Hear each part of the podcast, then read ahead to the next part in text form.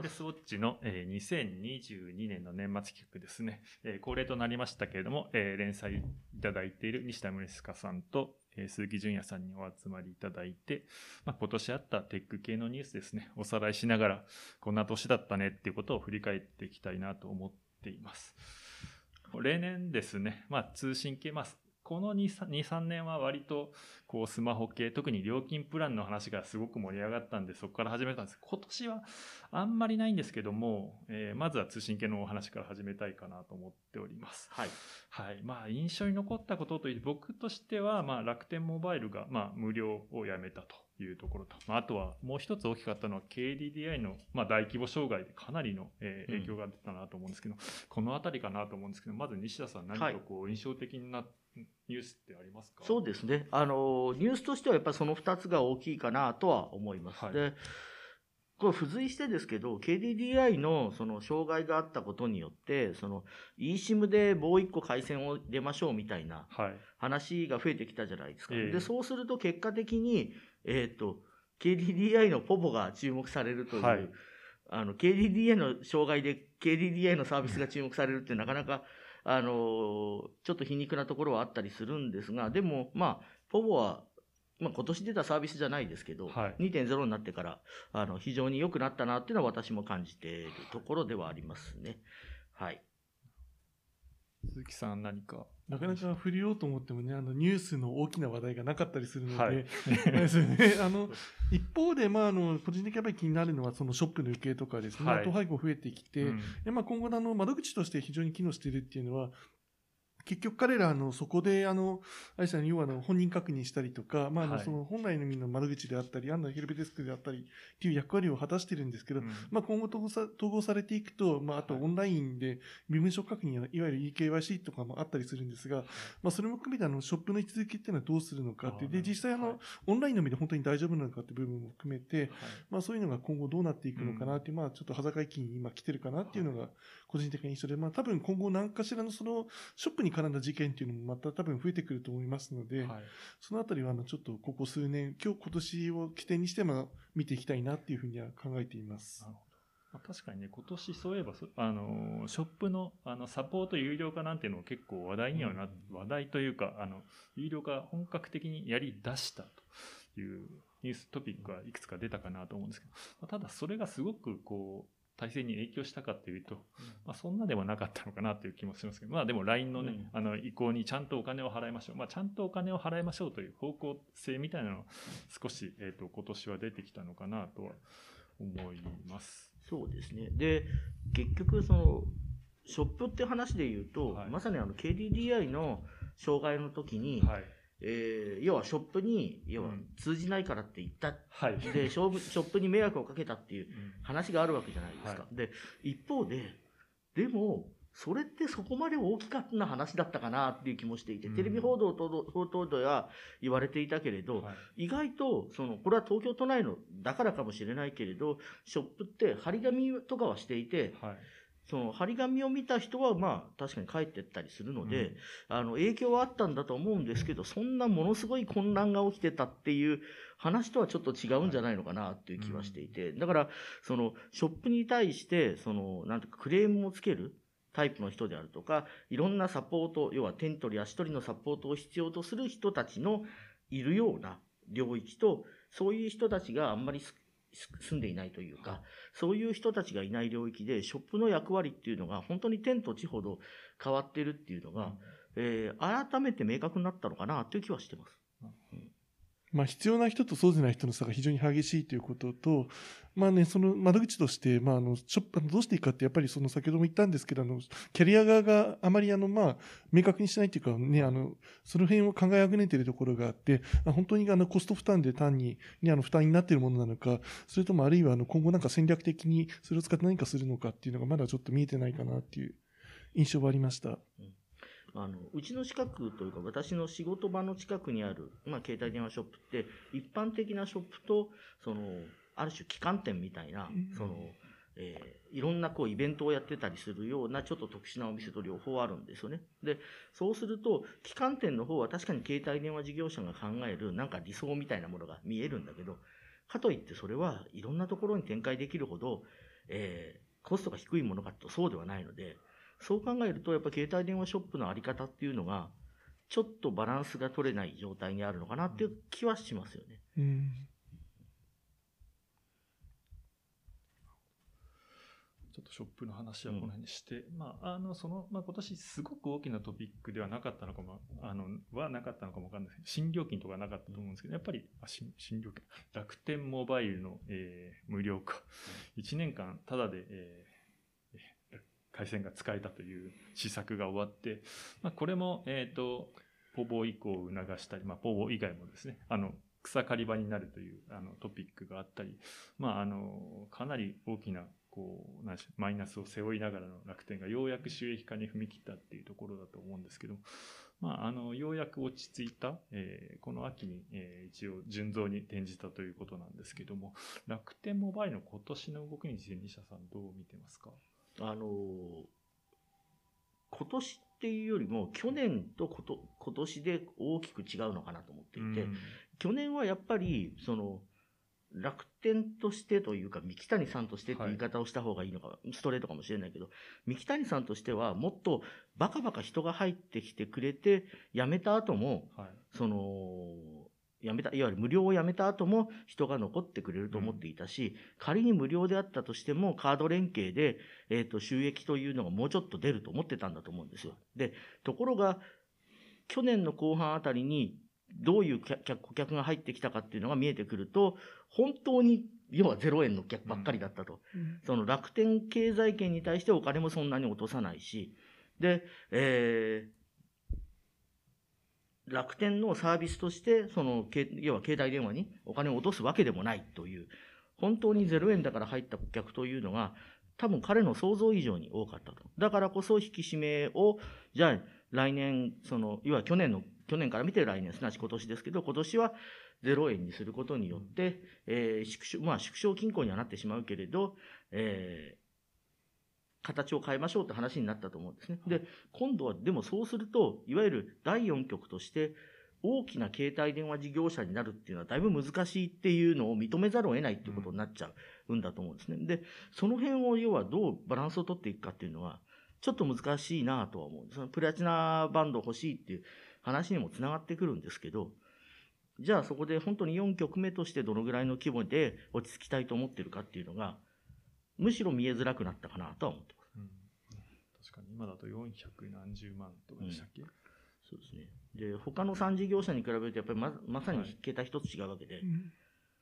で、それをじゃあ同等まで持っていけるかっていうと、それはやっぱり難しいんじゃないのっていうのが、ちょっと見えちゃったのかなっていう気はしますね。おそらくなんですが、ダブルだと思うんですよね。そのあの、加入者のね、あの、人数を増やすのも大変だし、あと収益モデルでやっぱり収益化するっていうのは非常に難しくて、あの、まあ、例えばあの、0円からね、あの、例えば有料化したとしても、それであの、まあ、結局収益株を描くのって時間かかるじゃないですか。はい、で、結局人もその無料ユーザーから、あの、入れ替えていかないといけないので、やっぱりそれがあの、何か年計画、だからまあ、本当に今やらないと間に合わなかったっていう多分状況ではあると思うんですよね。一方でじゃあこれでどうやって手を打つかっていう、まあ、例えばあの、聞いてる範囲だと、あの、楽天があの、新しい決済サービススやるときに、今、あの、携帯回線を使って、あの、まあ、あの、決済サービスもやりますお店向けの端末ですね。そういったときに楽天回線を一緒にあの売るっていうやり方で、まあ、そうすると、あの、なんていうの、その、いわゆる B2C ではなくて、あの、B2B 的な売り方で、まあ、増やしていくとか、まあ、多分そういったやり方をやって、まあ、あの、C だけではない、あの、市場を開拓していくっていうのは一つ手なんだなっていうふうに考えています。回線数を増やすって言ったときに、各社も要は B2C で、はいいわゆる個人回線を増やすのはまあ無理だっていうのは、実際にはもう4、5年前から分かってた話なんです、はい、だからこそ、えっ、と、5G の時代には B2B で、えー、通信モジュールがたくさん増えて、通信モジュールのビジネスが中心になるんだみたいな話になったわけじゃないですか。はい、で、改めて楽天も、えー、本格的にコンシューマーやってみて、結局は、要は単純に、要はコンシューマーに携帯電話として分かりやすく、回線を売るのではなくて、もうちょっと別の、要はミックス型のビジネスをやっていかないといけないんだっていう話にはなってきたんだろうなとは思いますよね。おそらくなんですが、まあ、もともと多分三木谷さん、そういうのも含めて多分計画はしてたと思うんですけど、なかなかまあうまくいかなかったじゃないかなっていうところなんですよね。で、あの、仮に B を増やそうとして、その B2B って意外と大変なんですよね、あの市場開拓って。で、結局だからどうやってあの回線を増やすってなって、やっぱりあのコスト高になる、なってしまうので、用途っていうのは自然と限られていて、まあ、その中でのいわゆるモジュールを売って、まあ、ビジネスしていこうっていうのは既存の事業者がやってきたわけで、それ楽天が新たに市場を作れるかっていうのは、まあ、なかなか難しいんですよね。だから自ら何とかして探しているっていうのが今状況かなっていうふうに考えてます。まあ、今週はあの BTC の方はもうね、あの、レッドオーシャンというか、うん、あのもう数3社でもだいぶバチバチやってきた市場に4社目がバチバチさそこに入ってきて、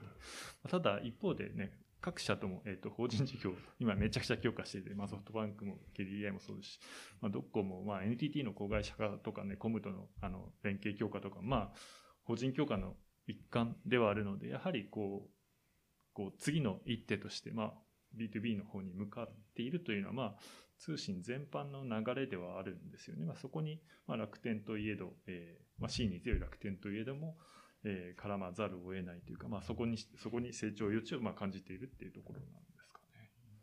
特にやっぱりまさにその楽天がその持ってる経済圏みたいなものをビジネス価値として考えたときには、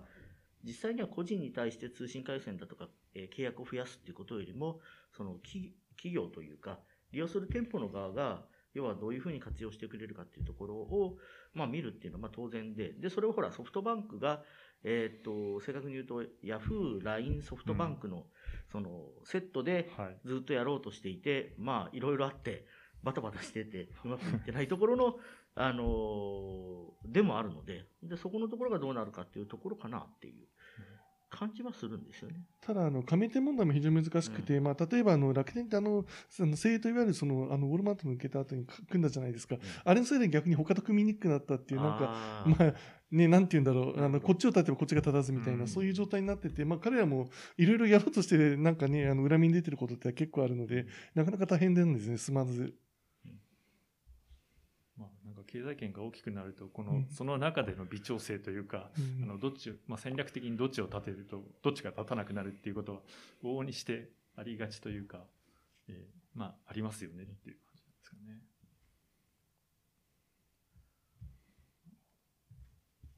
周りはこのぐらいですかね。うん、あと、大きかった話としては、まあ、ポーポーの、ポーポーじゃないや、KDDI の障害問題から出てきて、えー、緊急時ローミングみたいな話もありましたかね。そうですね。ちょっと話題になったという意味では。ちょっとあそこ、僕、実は議論がバランス悪いなと思っていて、はい、あの複数個人に複数回線を持たせるとか、うん、えーと、ローミングで各社に要は重い負担を強いてカバーしてもらうとかって話になってるんですけど、はい、それより先にもっときちんと Wi-Fi 使ってもらった方がいいんじゃないのっていうのが、あって、で、それは要は、あの、検討の中では出て、話出てきてるんですけど、はい、もうちょっとみんなその話はしてもいいんじゃないのかなと。うん、我々各側も、2本目の回線を eSIM で入れましょうっていう話に行きがちなんだけれども、はい、それよりはむしろ Wi-Fi をきちんと使ってもらって、うん、えー、緊急通報として LINE も使いましょうって話あったじゃないですか。はいはい、で、うん、ああいう形の方が、実は筋がいいなと思ってるので、あの、その辺をもう少し議論してほしいなとは思いましたね。うん、一方でね、あの、その、いわゆる2020年に向けて、あの、まあ、Wi-Fi 整備しましたって話があったので、うん、まあ、数日前にニュース出ましたけど、うん、あの、Wi-Fi があの、ピーク時より何割か減ってるっていうあの、公衆 Wi-Fi がって話ですよね。そうそうそう。だそういうことなんですよね、結局。ちょうどこの春ぐらいにね、あの、鉄道系が割と一斉にこう、Wi-Fi、公衆 Wi-Fi やめるって話をしてたりとか。で、それはその、えっ、ー、と、これはいつだっけ？何年前でしたっけ？相当前に、孫さんが言ってたのが、はい、その、要は、繋がらない公衆割る Wi-Fi にお金をつぎ込むよりは、4G のネットワークを整備した方がみんな幸せになるって言っていて、どっかの、確か決算だったと思うんですけど、それ確かにその当時、間違いなく、その、なんていうか、正正論だと思ったんですよ。はい、あの、みんな、公衆 Wi-Fi ではイライラしっぱなしで、うん、その、携帯電話の日常のローミングとしての公衆 Wi-Fi ってのは確かにちょっと筋悪いなと思ったんですよ。はい、でも、家庭での利用も含めて、もうちょっと、なんていうかこう、安定的な回線としての固定も、プラス Wi-Fi っていうのは、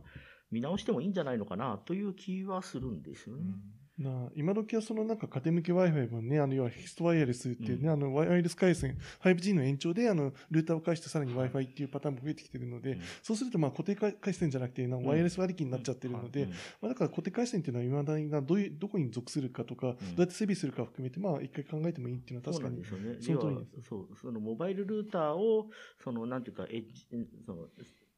いわゆるラストワンマイルとして使って、えー、家の中に Wi-Fi を吐くのを Wi-Fi って言っちゃう場合が多いわけじゃないですか、世の中的には。あの、これ別のところで、もう2年ぐらい前に記事書いたんですけど、店舗歩いてると、あの、お客さん、ご自宅では Wi-Fi お使いですかって言われて、その Wi-Fi っていうのはどの規格のことですかって思わず聞きたくなるんだけども、実際にはそれは、いわゆるモバイルルーター使ってますかっていう、で、家に家庭、あの、インターネット回線ありますかっていう問いかけだったりするわけですよね。で、特に若い層が Wi-Fi って言ったら、要は、WAN にその Wi-Fi をくっつけた Wi-Fi ルーターのことだと思ってるので、うん、なんか固定回線をもうちょっとうまく、要はいろんな家庭に引くっていう方法論は、そろそろもう一回見直さなきゃいけないんじゃないかなって、もう J さんがおっしゃる通り、ありますよね。さすがにね、もう ADSL とか VDSL も何とかしてほしいなっていう状況ではあります。そうですね。えっと、まあ、今年あとトピックとして多かったのは、まあ、あの、一つは、まあ、今はほぼ今週は関係ないですけど、スターリンクだったり、あるいは、まあ、あの、それと合わせてというか、まあ、あの、iPhone で、えっ、と、衛星を使った、えっ、と、緊急通信、えー、通話、はい、等々ですね。あの、ちょっと宇宙というか、まあ、衛星を使った、えっ、ー、と、通信サービスみたいなの注目がかなり集まってきたかな。うん、まあ、楽天とかソフトバンクも、うん、あの、投資はかなり頑張るぞという、えー、掛け声をかけているようなので、このあたりですね、まあ、今年は本当にこう、まあ、元年というか始まったなっていう、えー、トピックがいくつかあったと。まあ、そのきっかけがちょっとね、戦争だったというのは、まあ、ちょっと皮肉だなとは思うんですけども、まあ、注目が集まっやはりこう宇宙の可能性がこう顕在化した年だとは思うんですけども、はい、このあたり西田さんどう見ていますか？そうですね。あの、LEO、要は低軌道衛星を使って、はい、その、通信ビジネスをやりましょうみたいな話っていうのは、えー、っと、もう、話し始めてから10年ぐらいですかね。うん、で、その間に思ってた以上に、えー、スペース X が頑張ってくれたので、はい、えー、スターリンクが正直一人勝ち状態である。うん、他の、えー、低軌道衛星のを使った通信網に比べると品質であるとか、えっ、ー、と、網のカバー量であるとかっていうのが、はい。文字文字通り桁違いの状態にあるし、うん、要はマーケティング的な認知度で言ったらそれこそ全然勝負にならないレベルになっているので、はい、イーロン・マスクうまいなっていうのは、うん、まあほん本当に思います。うん、あのスペース X でのやり方ほど、要は、ある意味こう、なんていうか、クリエイティブで画期的なことはなかったと思ってるので、はい、あれはやっぱすごいなとは思ってるんです。ね。で、一方で、えっ、ー、と、うちの自宅に対してスターリンクを置くっていうのは、やっぱり、アジアではちょっと若干ナンセンスな話で、うん、あの、好きな人が回線を持つとか、はい、えっ、ー、と、もしくは山の中に住んでる方が、うん、えっ、ー、と、回線としてっていうのはもちろんあるんだけれども、うん、日本であるとか、韓国であるとか、台湾であるとか、アジアの国々みたいに比較的距離が短いところであるならば、スターリンクである必然性はまああんまりないわけですよね。うん、で、だから、えっ、ー、と、今一番市場としてやっぱり大きいのは、アメリカ、ヨーロッパで、はい、で、特にアメリカ、アメリカ、カナダのあの広大な敷地をカバーするためには、えー、スターリンクみたいなシステムが必要だろうっていうのは、はい、とってもよくわかる話です。うん、で、一方で、ここから先ちょっと面白いなと思っているのは、はい、理想的にスターリンクが設、えっ、ー、と、動いて、えっ、ー、と、低軌道、中軌道を含めた衛星ネットワーク、宇宙ネットワークが出来上がると、えー、海の下のケーブルを通るよりも、レーテンシーが宇宙通った方が早いという時代がやってくるわけですね。はい、っていうのは、えっ、と、静止衛星まで飛んでたらば、えー、時間かかってたんですけど、えー、低軌道衛星までなら、まあ、大した距離じゃないので、うん、えー、通信のレイテンシーって下がるんです、ね、うん、で、そうすると、か、もしかすると格闘ゲームをするときには、えー、固定回線を使って家から、えー、アメリカに対戦するよりも、スターリンクで繋いだ方が早いという時代がやってくる可能性はあるし、うん、飛行機の上で、えー、ネインターネットを使うのに、スターリンクが必要っていう時代はやってきそうな気はしますね。なので、生活の中のどこかのパートで、スターリンクを使のインフラを使うっていうのは、ここから結構当たり前のことになってくるのかなっていう気はします。で、あの、実は先週、あの、ラスベガス行ってて、はい、で、11月末からあの iPhone ってあの衛星での緊急通報ができるようになってきたんですね。なので、ラスベガスってそれが使えるので、デモ機能を使ってみたんですけど、はい、結構面白いんですよね。あの、衛星をこう、掴んだら、数十秒でこう、空をもう横切っちゃうので、ずっとそれを手で追っかけながら、要は、テキストメッセージを送んなきゃいけないんですよ。で、そのくらい、なんかよくわからん、今まで体験したことがない通信をする羽目になるんですけど、一方でそういうのがもう手に、手の中で使えるようになってるっていうのは、これはやっぱり、厳然たる事実で、あの、なんていうか、これから結構大きななんていうか、波になるのかなっていう印象は持ったし、そこに対してお金がどんどん今、少なくともアメリカでは、なんていうか、落ち始めてるんだなという印象は持ちましたね。西田さん、ラスベガスの砂漠で遭難してきたんですそうですよ。だ絶対に遭難しそうがないところで、遭難のシグナルを出してきたんですよ。いや、でも本当にラスベガスぐらい、要はずっと晴れてて、空がパカンと開いてる場所だと、衛星が簡単に捕まるので、い。いなと思いましたけど、日本みたいに森の中ではちょっと無理じゃないかなっていう気はしましたね。まあ、それはともかくとしても、衛星での通信って、やっぱり我々って多分、その、なんだ、衛星放送とか、はい、あと衛星中継ぐらいでしか見なかったものなん。が、もうちょっと身近になる第一歩は間違いなく来たなっていう気はします、ねうん、確かにね、さっきおっしゃってたみたいに、スマホの中でこう追従していく、なんか手のひらでこう宇宙、衛星を追いかけるみたいな体験って普通やったことないとは思うんですよね。あの自宅に初めてスカパーのアンテナを立てて、はい、あの衛星を受けた時に、はい、こんなもので何百チャンネルもって思ったじゃないですか。はい、あの、実際にあれ設定クソ大変なので、そうなんですよね。二人いないと。そう。あの、本当に嫌な思い出しかないんですけど、でも、そのぐらい、要はちょっとテクノロジー的に見ると、やってみるとドキドキするっていうのは、うん、あの、まあ、一ついいことなんじゃないのかなと思います。まあ、新たな可能性というか、ちょっと時代のこう幕開けっぽいところは、ところはあると思います。感じられたかなっていうところですか、ね、で、これからおそらく、だから、スターリンク以外にも複数サービスが出てくるんだと思うので、あの AST も AST あの楽天がやってる AST スペースもそうだし、はい、えっとアマゾンがやってるあのプロジェクトカイパーっていうのも、はい、まだちょっとかかりますけど立ち上がろうとしてたりするので、うん、まあそういったところも含めて、はい、えー、見ててもいい時代なのかなと思いますね。予備回線としてはいいけど、都市部向けのインフラではないですね、ね。おそらく。おそらくだから面展開に向いてますので、うん、まあ、例えばヨーロッパとか、まあ、アメリカとかは、うん、まあ、街道沿いとか走っていると、普通に携帯はつながるんですけど、例えばヨーロッパで、あの、まあ、高速鉄道に乗ったりすると、はい、街を出た瞬間にもうエッジに落ちて、全く通信できない状態になるので、まあ、そういうところで、列車の中で使えるかどうかは別として、まあ、多分、エリアじゃないところって非常に多いので、はい、まあ、そういうところっていうのは非常に平野部が多いですから、使えるのかなっていうふうには考えてます。だから、その、おそらくなんですけど、例えば、キャンプ場に携帯電話の基地局を設置するのって、うん、コストの割には、はい、えー、なんていうか、こう、利利が少ないという、はい、キャンプ場にいる人にとっては携帯電話がバンバン使える方が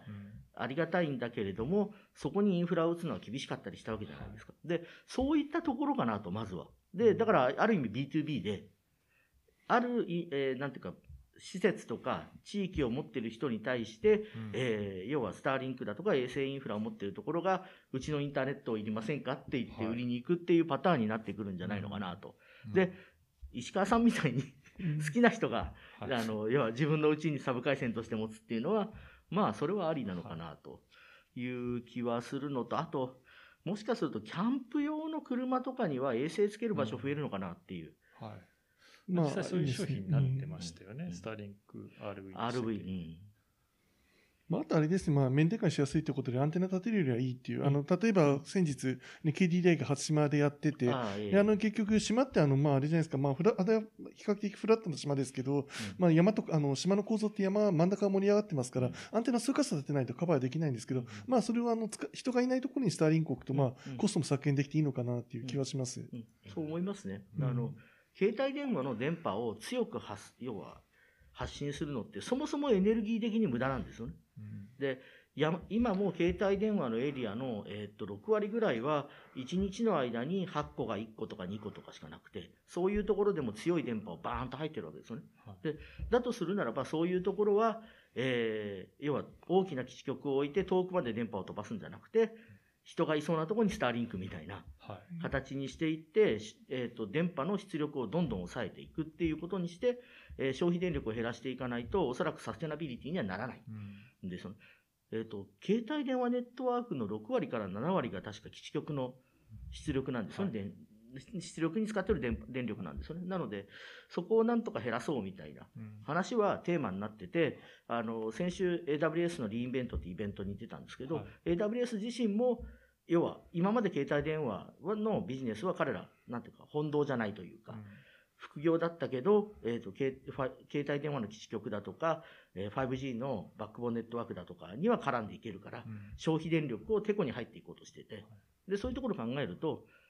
衛星と、要はどういうふうにミックスするかみたいなののシミュレーションとかも絶対必要になってくるので、うん、まあいろいろ可能性は広がるところなのかなと思いますね。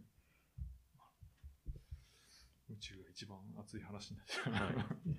まあ、未来を感じるっていうところはやっぱ。じ我々の生活にはまだしばらくあんま関係ないんですけど、はい、関係ない まあ、来てるよねっていうのがね、まあ楽しいです。うん、さあ、どうしましょうかね。あとは、ハードウェアの話って、後ろの方ガジェット、うん、今やっちゃいますかね。スマホの話ここでやりますスマホの、まあ、そうですね。じゃまあ、あの通信の、まあ、回線系の話は、まあ、この辺にして、一方、スマホ、なんでしょうね、ハードウェアについては、そんなにこう、目立ったこうトレンド、まあ、カメラは相変わらず、えー、まあ、良くなって、えー、パカパカ、パカパカ、あの、2画面。2画面とか、あのあたりもまあ少しは、まあ、うっすら盛り上がりと、あ、ネタがないわけではないんですけども、なんかこう、未来を感じるというか、まあ、次のトレンドっていうほどこう大きなものはなかったのかなとは思うんですけども、あんまりこうハードウェアの進化、進歩、あるいは新提案みたいなところで何かこう今年気になったトピックってありますか？スマホはや難しかったでしょうね。うん、そのまず、その半導体の進化が、今年は完全に、なんていうか足踏みの年だったので、はい。えー、いわゆる性能を上げるのが難しかったと。はい、で、さらには、その仮に性能が上がったとしても、とりあえずカメラだと、ちょっと、うん、まあそろそろみんな飽きてきたのかな。はい、で、そうすると、ミドルクラスにも十分なカメラが搭載されるようになってきたので、うんはい、みんなミドルクラスで満足って、だとするとハイエンドじゃなくて、ミドルクラスに力をかけましょうかみたいな感じになって、ミドルクラスだと特徴が小さいので盛り上がりが薄いみたいな、こう悪循環に陥ったのかなっていう気はします。はい、まあ、ぶっちゃけて言ってしまうと、あの、結局、まあ、ハイエンドにいくらね、あの、いいカメラ積んでいこうが、あの、結局、いわゆるスマホのカメラなので、どうしてもやっぱり限界があるんですよね。うん、だからまあ、性能は、あの、上を見るとっていうのはあるんですけど、あの、結局、まあ、そのあたりが止まってしまっているので、まあ、満足いくレベルっていうのは、おそらくミドルレンジで十分だろうっていうのは確かにその通りだと思います。一方で、あの、ハイエンドの機能っていうのは徐々に落ちてきてて、あの、iPhone ですと、あの、すべての SOC が同じっていうあれはあるんですけど、例えば、あの、Android ですと、あの、明らかにあの、ティアが分かれているので、そうしたときに、まあ、ハイエンドの機能、例えば去年、一昨年入っていた機能も今ミッドレンジまで来てますので、そうすると、まあ、あの、ミッドレンジで満足するっていうのは、確かに正しいんですよね。例えば今年でしたらもう2020年にハイエンドだった機能はほぼミッドレンジまで落ちてきてますので、だからまあそういった意味でミッドレンジがボリュームゾーンになるっていうのはある意味仕方ないのかなっていうふうに気がしています。うん、で逆に言うと、その、次の基軸になりそうな二つ折りとかって、まだ作るには高すぎるんですよね。うん、それはおおむね大量に生産できないから高くなるわけですけど、例えば、二つ折りの、その、ギャラクシーフリップ4みたいな商品が5万円とか6万円で作れるようになったらば、それはみんな買い替えると思うんですよ。でも、あれを作るにはやっぱり最低10万円かかる、15万円の製品になっちゃうっていうのが、えっ、と、今の限界なので、そうするとあれが劇的に下に下がってくるなんていうか、目処がまだ立ってないと考えると、当面、うん、ミドルクラス中心でハイエンドはカメラでっていう流れは続くんじゃないかなとは予想してますね。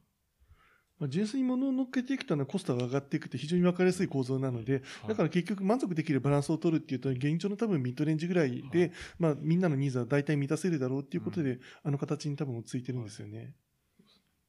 iPhone でも SE とか、あのあたりは売ったり、うん、えー、まあアンドロイドでもアクオスセンスとか、ね、あと、まあ、今年は4万円、5万円ぐらいのクラスが結構動いてたっていう話が。多く聞かれたので。ちらちらっと聞くのは、そのアンドロイドとかでも、割とブランド間移動が少なくなったとは聞きます、ね、例えば、アクオスを買ってた人が、エクスペリアを買うとかギャラクシーを買うではなくて、はい、アクオスを買った人は次もアクオスを買う、うん、でギャラクシーを買ってた人は次もギャラクシーを買うし、はい、エクスペリア買ってた人は次もエクスペリア買うみたいな、うん、ブランド固定っていう流れも若干あるみたいなんで、これはあのメーカーとしては、まあ、ビジネスは手腕になるんだけれども、うん、業界としてはちょっと膠着傾向にいっちゃうので面白くないかなっていう気はします、ね。うん、逆に言うとそういう状況になるとあの要はなんて言うんだろう要は募金したくないっていう、心理があるのではい、逆にあのなんか突拍子のない機能を入れてあの大胆に変えてしまうとそれが気に入らなかった時にユーザーが他に移ってしまうっていう危険性もあるのでだから逆にどのメーカーも冒険はできなくなってるのかなっていう。はいだあの一時期の PC と同じですよね、うん、PC のそのいわゆるあの一般の人が多く買うえ昔は A4 のその光のドライブもついた3スピンドルっていうやつが、うんはい、あの3スピンドルだいぶ昔ですね。2スピンドルにしておきましょうか、うん、あのハードディスクと 光ディスクがついたスピ2スピンドルの A4 型って言われるやつがみんなこうハンあのハンで押したように同じようなデザインで、うんはい、同じような商品をみんな買ってたわけですよね。でそこに対して何かカンフル剤が出てきたかかっていうと、えっ、と、モバイル性能が上がって13インチの薄型ノートがみんな買うレベルに落ちてくるまでは変わらなかったわけじゃないですか。うん、多分そんな感じの変化が次に見えてくるまでは、今のミドルクラスが、なんていうか、多くの人にとって、あんまり変わり映えはしないけど、えー、定番っていう時代が数年、まあ、下手すると5年ぐらい続いちゃうんじゃないかなって気はしますね。はいうん割とだから大胆なデザインのね、製品を出して、それが成功したって見られるまで動かないんですよ、ね。で、ここやっぱり10年ぐらい見ると、アップルが意外とそれをやってて、あの、そのさっき言った2スピンドル最初に比較的やめたのってアップルなんですよね。で、そうすると、あの、それでまあいけるんだって言ってみんな分かって、あの、バッテリー飛行感で、そういったものがどんどんどんどん出てきたっていうのが、実質なのかなっていう。あ、それはスマートフォンも一緒ですね。そうですよね。だから、ひょっともすると、その、なんだ、iPhone が、えっ、と、低コストに2つ量できた時とか、もしくはなんか、えー、形状を変えた時とか、そういう時に次の、なんとかステップがやってくるのかもしれないですよね。で、他のメーカーがやるのが実はそれは美しいんですけど、他のメーカーにそれができるかっていうと、これも実はなかなか難しいのかなっていう気もしますね。数の問題であるとか、影響力の問題であるとか、まあ多分サムスンぐらいしかないんだけど、サムスンは二つ折りでちょっと失敗したとは言わないけど、若干、なんていうかこう、いまいちなところに突っ込んじゃったのでどうなのかなっていう感じはします。まあ、個人的な感想ですが、おそらくサムスンはね、あの、パネルを出してるメーカーなので、うんうん、要はあの、二つ売りをコモディティ化したくあんまりないんですよね。うんうん、要は、効果のうちは彼らがあの、岩盤剤なので、うんはいまあ、そういった事情もあるのかなっていう。まあ、プレミアムな生活必需品で、うん、あのコモディティでは絶対ないっていうポジションは確保したいみたいな、そういう意味でハードウェアの競争軸というか新規軸みたいなのはあんまりこう来年以降もしばらくは期待できないのかなというところちょっとありますかね。まあ、スマートフォンではってくくりがつきますよね。ちょっとまあ、あの、後で多分出てくる話で、そういう話題がありますので。あ、はい。わかりました。スマートフォンでは。一個だけちょっと気になっているのが、まあ、あれですかね。えー、iPhone の、まあ、これはもう強制的にある意味リセットされる、あの、えー、ライトニングやめなさい問題ですかね。このあたりは何かこう、来年に向けて、えー、まあ多分おそらく来年には変えてくるんだとは思うんですけども、何か大きなきっかけになるんでしょうか？それとも、あの、余計なお世話というか、なんでしょうね、あの、政治的な、こう。よ余計、いや、まあ、個人的に言えば、確かにライトニングはそろそろ変えてほしかったので、はい、変えるのはプラスなんですけど、USB-C に固定っていうふうに法律で決めちゃうと、はい USB-C 以外のいいものが出てきたときどうするのっていう話になるので、うんはい、そこはちょっと気になりますね。はい、で、その、じゃあ来、来年アップルが、その、もうコネクターもいらないよ、ワイヤレスだって言うかっていうと、そこまではいかないと思うので、うん。はい、まあ、普通に USB Type-C なんでしょうね。で、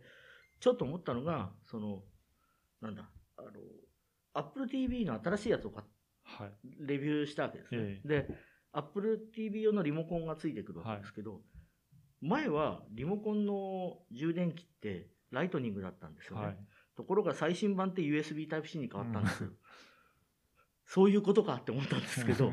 多分、なので普通にそろっと、これから出てくる商品が USB Type-C にアップルはなっていくのかなと。じゃあなったからといって、はい、えー、っと、彼らとしてそれ、そこに大きな付加価値を見出すものでもなく、うん。はい、で、ユーザーも我々だは確かに、えー、っと、ライトニングめんどくさいから次の iPhone に買い替えって話になるのかもしれないけど、はい。うん、一般ユーザーからしてみれば、コネクターの統一を、要は買い替えの契機にすることは多分ないと思うので、あの、意外と、なんていうか、そユーザーの動きはちっちゃいのかなっていう印象は持ちます。はいまあ、ユーザーにとってありがたいね、いわゆる MFI がね、あの、なくても、あの、要は適用する端子になるので、まあ、コストは安くなるよねっていう当然ありますし、一方で多分これ安いかなっていう個人的な感想はあるんですが、まあ、それも含めて、まあ、あの、買い替えましょうっていうことで、ある意味なんか頑張って、その、なんていうんだろう、いわゆるライトニングを使い続けるとではなくて、まあ、そのあたりが、まあ、少しフレキシブルになるのかなっていうふうには考えています。まあ、法令、単なる法令対応といえば法令対応で、うん、まあ、ただそれで、あの、まあ、歓迎はする一声もある一方で、それでいいんだっけっていうのもね、やっぱりこう競争上は、うん、微妙かな、なかなか難しい話だなというふうに思います。まあ、基本的にはいい話だまあ、ヘビーユーザーにはいい話なのかなと思います。ね。あの動画を使っとってるユーザーには一番いい話ですよね。転送速度って話は、あの、そういう人たちはみんなしますね。転送速度、充電とかね、もろもろやっぱりね、あの、ちょっとテクノロジーが古いなっていうのは印象的にあるので、はい。うんですかね、スマートフォン周りは。スマートフォン、えー、通信周り。はい。じゃあ、続いて、決済周り行きましょうかね。まあ、あの、あの、先ほど話したような、まあ、キャリア系、えー、の話で言うと、まあ、えっ、ー、と、携帯キャリアずっと、まあ、経済圏を作ってきて、まあ、ドコモ、au、ソフトバンクとか、今だと PayPay ですか。そして、まあ、経済圏といえば楽天みたいな感じで、まあ、あの、J さんの専門、鈴木さんの専門である、まあ、まあ、決済周りの戦いっていうのは、まあ、メインプレーヤーだったと思うんですけども、今年もまあ、正直その辺は大きく変わってはいないのかなと思うんですけども、今年振り返って、こう、どういう印象がありますか？最終的にはですね、やっぱりの携帯キャリアの4社の戦いみたいな感じになってますよね。はい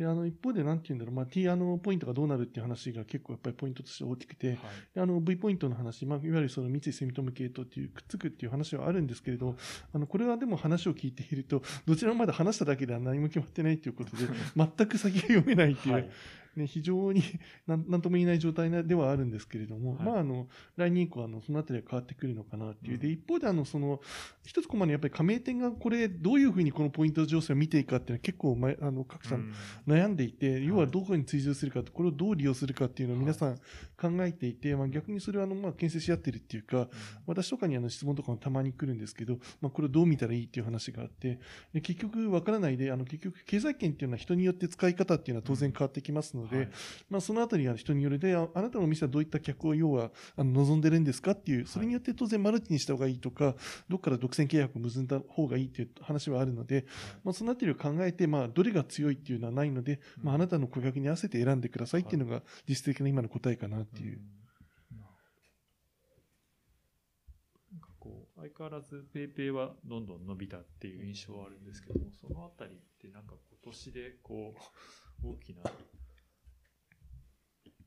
かなか難しいところはね、あの、ペイペイまあ伸びてるで、あの、実際あの、ペイペイとかの話を聞いてると、まあ、あの、彼らは上場一応控えてるっていう名目になっていて、で、ソフトバンクのいわゆる宮川さんは、あの、曰く、あの、彼は、あの、まあ、ペイペイはまだ伸びる余地があるから、そのあたりを見極めたいっていう。はい、一方で、あの、もう多分伸びる余地っておそらく2、3割ぐらいなんですよね。うん、どんなに頑張っても。はい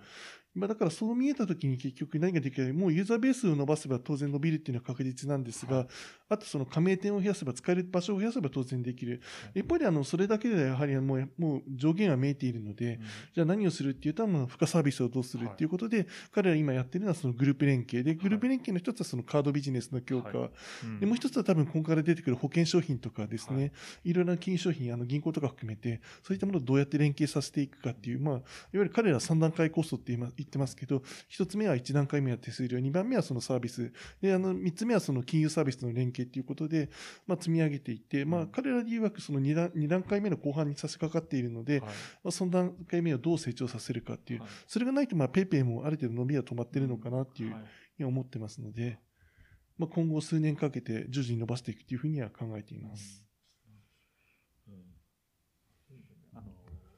話にあったカードの強化っていうのは今年 あの各社まあもともとえっ、とドコモだとか au もやっていたことですけどもまあ結構カード周りえっ、とまあ後払いのトレンドとも含めあの合わせてかもしれないんですけどもまあ PayPay もかなりカードまあ今年ですよね。Yahoo カードが PayPay カードになったのもそうですし、まあえ、まあ楽天もだいぶカード、え、何万枚でしたっけ？ちょっと忘れましたけど、えまあ、圧倒的な強さを持っているみたいなところはあると思うんですけど、今年、あの、カード連携というのはかなりこう各社が強化してきたなという印象はあるんですけど、そのあたりはどうですか？やっぱりカードが基本ということで、あの、よく言われるんですけど、今の、もともとあの、10年前とかを見てくると、あの、カードのクレジットカードの決済比率ってやっぱり9割超えてるんですよね。はい、であのその前を見ると、ほぼあの100%に近い水準がもうクレジットカードだったんですけど、それが徐々に下がってきて、今85%まで来ました。うん、まあ、今後多分まあ若干下がると思うんですけど、それでもやっぱり8割ぐらいはキープしているので、はい、やっぱりクレジットカードがないと取りこぼしっていうのは当然あるだろうっていう。うん、で、これがあの一つあの各社、やっぱりクレジットカードは絶対外せないっていう理由。で、クレジットカードのビジネスを考えたときに、あの、手数料っていうのはあるんですが、やっぱりカードっていうのはいくつかの要素で構成されていて、一つはあの、あれですね、あの、いわゆる会員のあれですね、有料会員から取れるお金。で、あの、そのカードを使ったの、その付帯のあの各種のサービスっていうのはいくつか組み合わせがあるんですが、まあ、それはね、要はあの厚くしていくことでユーザーにどんどん使ってもらおうっていう、でカードも結局発行しただけではだめで、どうやって使ってもらうか、でどうやってリピートしてあの要はあの自分の経済圏に引っ込んでいくかっていうのが重要なので、で何をするかっていうと、まあ、そういった魅力的なサービス。で、もう2つ目は、そのポイント還元とかいろいろ組み合わせて、自社のその経済圏に誘導する仕組みっていうのを作っていくっていうのがありますので、それは強化するっていうのが、いわゆるその PayPay ゴールドカード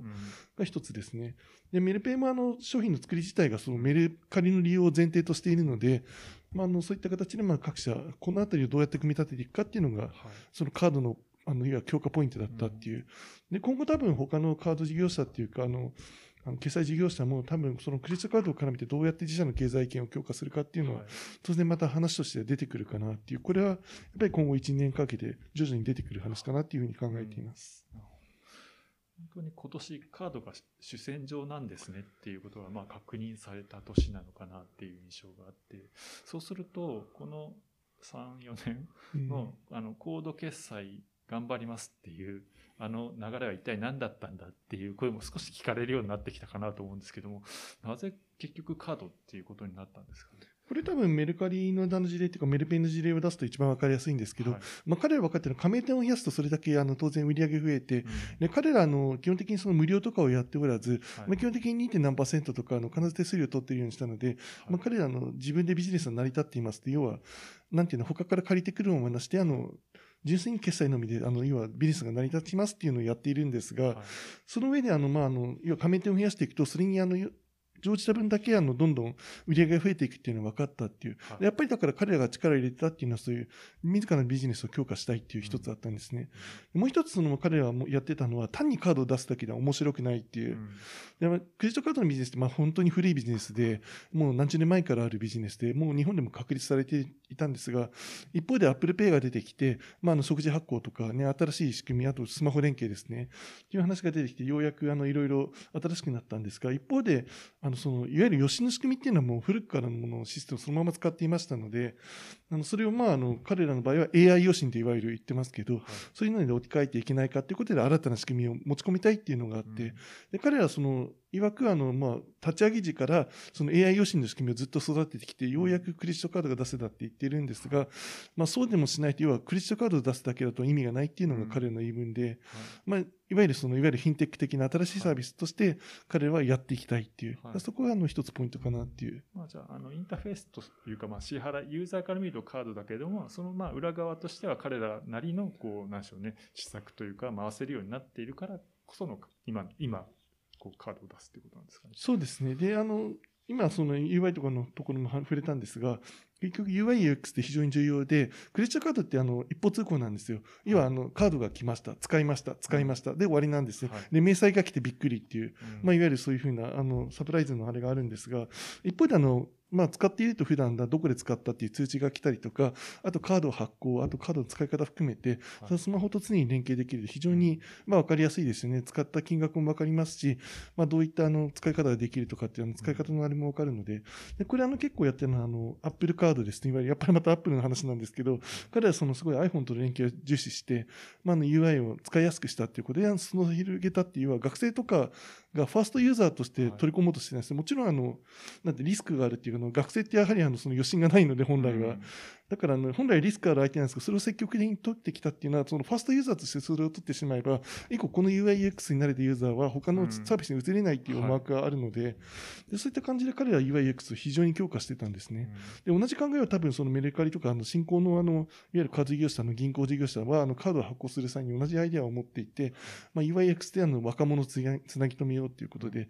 やっていったっていうのは、あの、結構、あの、ポイントではあると思います。うん、で、これ、一個顕著なのが、その、LINE ですね。はい、LINE バンクって、まあ、なかなか立ち上がらないんですけど、はい、まあ、この前の、その、なんだっけ、Z ホールディングスのあの、会見で聞いたときに、まあ、なぜ遅れてるんですかって言って、まあ、UIX 非常に強化しています。で、まだその準備が整っていませんということで、うん、まあ、スリップ、来年以降にスリップしてしまったんですが、はい、まあ、彼はその UIX の体験を非常に重視して、あの、銀行サービスを作り直したいということを言われていて、まあ、多分そういったところが、あの、新世代の、まあ、いわゆる決済サービスなのかなというふうに考えています。この点、ちょっと若干気になってるん ですけど、クレジットカードであるとか、その金いわゆる銀行であるとか、金融サービスで UIUX がいいと、えっ、ー、と、利用率が良くて回転率が高まるポイントだと思うんですけど、ただ気になるのは、その、非常にスイッチコストが大きいサービスなので、あの、UI、UX が良いっていうことがなかなか外、ユーザーの外に出づらいっていう課題があると思うんですね。で、Apple カードの場合には、なんていうか、アップルっていうブランドがあって、うん、えー、しかも、あの、番号、ナンバーレスのカードがまだ珍しい頃だったので、アメリカでもあれを、あの UIUX っていうのを目立たせることができたと思うんですけど、うん、日本において、その金融サービスがいかに UIUX を目立たせて、ユーザーをどう引き入れるかっていうところの方法論っていうのはどうなってるか、実は僕にはちょっとよく見えないんですよね。その辺の話ってどうなってるんですかね？なかなか多分結構いい話で、あの、ポイントでとかだと思うんですけど、あの、逆に言うと、もう昔から使い方慣れてる人を、あの、移すスイッチコストっていうのは多分、はっきり言って無理だと思ってます。すね、なので、だからこそ若者なんです。だからこれから作るのは新規ユーザーをどう育てていくかっていうところでやって、逆にそういったユーザーを捕まえると、今度口コミとか広がっていくんですね。で、あの、最近ね、やっぱりいわゆるフィンテックって、その、ネオバンクとか言われてますけど、まあ、レビュートとかね、あの、あなたにとか全部そうなんですけど、いや、あの、口コミで全部広げてて、あの、マーケティングコストかけないって言ってるんですけど、まあ、でもなぜかっていうと、その若者を含めた、その若年層とかには徐々に広がったっていうことで、まあ、そういったあの成功モデルがあるので、おそらくだからそういったところを狙っているのかなっていう。で、実際メルカリとか聞いていると、女性とか若者が多いんですね。で、それがあの、クリッチカードに馴染めなかった人たちを取り込んでいるっていうことなので、まあ、多分そういったところを徐々に広げていくっていうのが、まあ、スタートポイントなのかなっていう。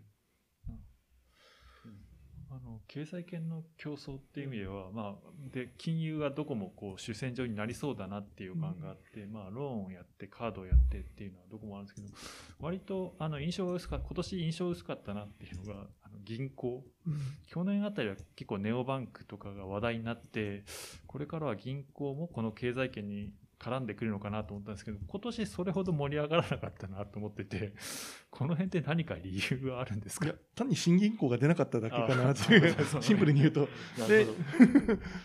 一方でね、あの、なんていうの、まあ、結構ポイントがあって、あの、例えば、あの、銀行って必ず絡むんですよ。で、あの、例えば、あの、給与デジタル払いって話もあるんですけど、はいえー、あの、それって、あの、必ず銀行がある今、今の仕組みだと絡ませないといけない。なぜかっていうと、うん、いわゆる資金移動業ってのは100万の制限があるし、はい、使い方をやってると結局、あの、いわゆるセービングっていうか、あの、要は、あの、預金アカウントですね、はい、もう作れないんですよね。彼は一時的な対流にしかできないので、うん、いや支払いオンリーしか使えない。いわゆる、あの、貯蓄とかありに使えないんですね。でそうすると銀行は必ず絡む必要があるので、銀行サービスって必ずどっかに出てくるんですよ。だからあの、まあ、あの、今後逆に言うとそういったあの、金融サービスを使っていく過程で銀行っていうのはいずれクローズアップされるので、はい、まあ、そういった下準備をして、どうやってプロモーションしていくかっていうのは今後各社、各社ってあれですね、まだ地方銀行とか、はい、いわゆるその新しい銀行、新銀行系も含めて、はい、まあ、いろいろ今、作戦を練ってる最中なのかなっていう。うん、なるほど。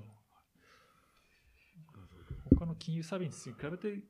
ると少し遅れてくるという感じなんですかね、やっぱり。そうですね。やっぱりあの必要なものではあるけど、そんな表に出るものでもないってなかなか難しいポジションだと思うんですけど、なぜかというと、決済とかって今までね、あの銀行が手をつけてなかった分野で、まあ、これは歴史的経緯で、要は分離の,、はい、あの政策もあったんですけど、まあ、それがだんだんだんだん徐々に戻ってきて、彼らも決済含めて、いわゆる為替業務をちゃんと立て直していこうっていう話になってきているので、まあ、その過程で多分いろんなところで手を組んだりとか、アプリの改善であったりとか、インターフェースですね、その以外のインターフェースをどうやってあのインテラクションを取っていくかっていうのを、今ちょうどやってるところなんじゃないかなっていう。確かに地銀とかも割といい感じのアプリが出るようになってきたりとか、うん、あの徐々にですけれどもあのこうなんしょうねこう地合が変わってきてるっていう雰囲気は感じられますよね。そうですよね。大手大手だけなんですよね。うん、アプリがひどいままずっと依存してるのは。難しい。なぜかってやっぱりターゲットが広いんですよね。だから、あの、誰にターゲット向けていいかっていうのは分かんなくて、で、結局全部盛り込もうとして失敗してるとか、うん、そういうところが根本原因にあるのかなっていう。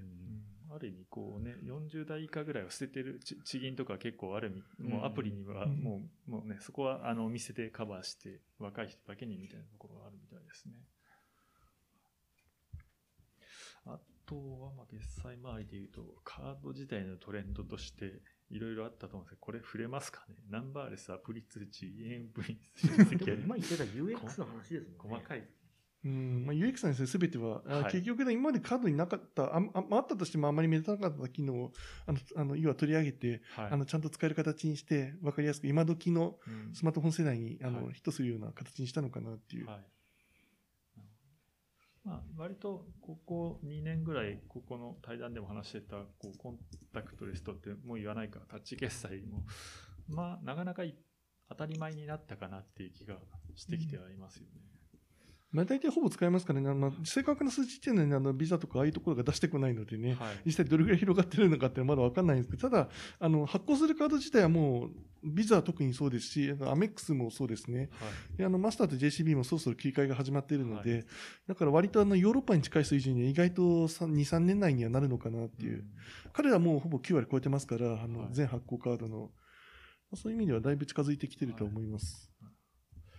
一方、あれですね、今年、その、えっ、ー、と、コンタクトレスというか、タッチ決済で話題になってというか、まあ、えっ、ー、と、でいうと、交通系、まあ、福岡でしたり、いろんな地方を中心ですけども、えっ、と、かなりの、こう、私鉄だとか、まあ、バス会社に、えっ、と、タッチ決済が入ったという、え、ニュースがあって、まあ、多分 J さんは結構取材にも、あの、行かれてると思うんですけど、この変化、まあ、今年本当に大きな変化が、の兆しというかが明らかに見えてきたかなと思うんですけど、ここは今年のトレンドというか、どう見ていらっしゃいますか？ね、こちら、今年はどちらかというとまだ始まりに近いですね。はい、あの、結局今まであの、入れたくても入れない、キャッシュレス化できなかったところが、徐々に入れ始めましたって段階で、まあ、一つやるのはその、いわゆるあの C の交通で、はい、今までは専用カードか現金のみだったのが、もうちょっと受け入れられるようにするよっていうことで、まあ、例えば鹿児島市とかそうですね。あそこはあの、そもそも交通系が使えませんでしたので、あとはその、意外とあの、その、ビザとかに聞いてる範囲だと、あの、あれですね、あの、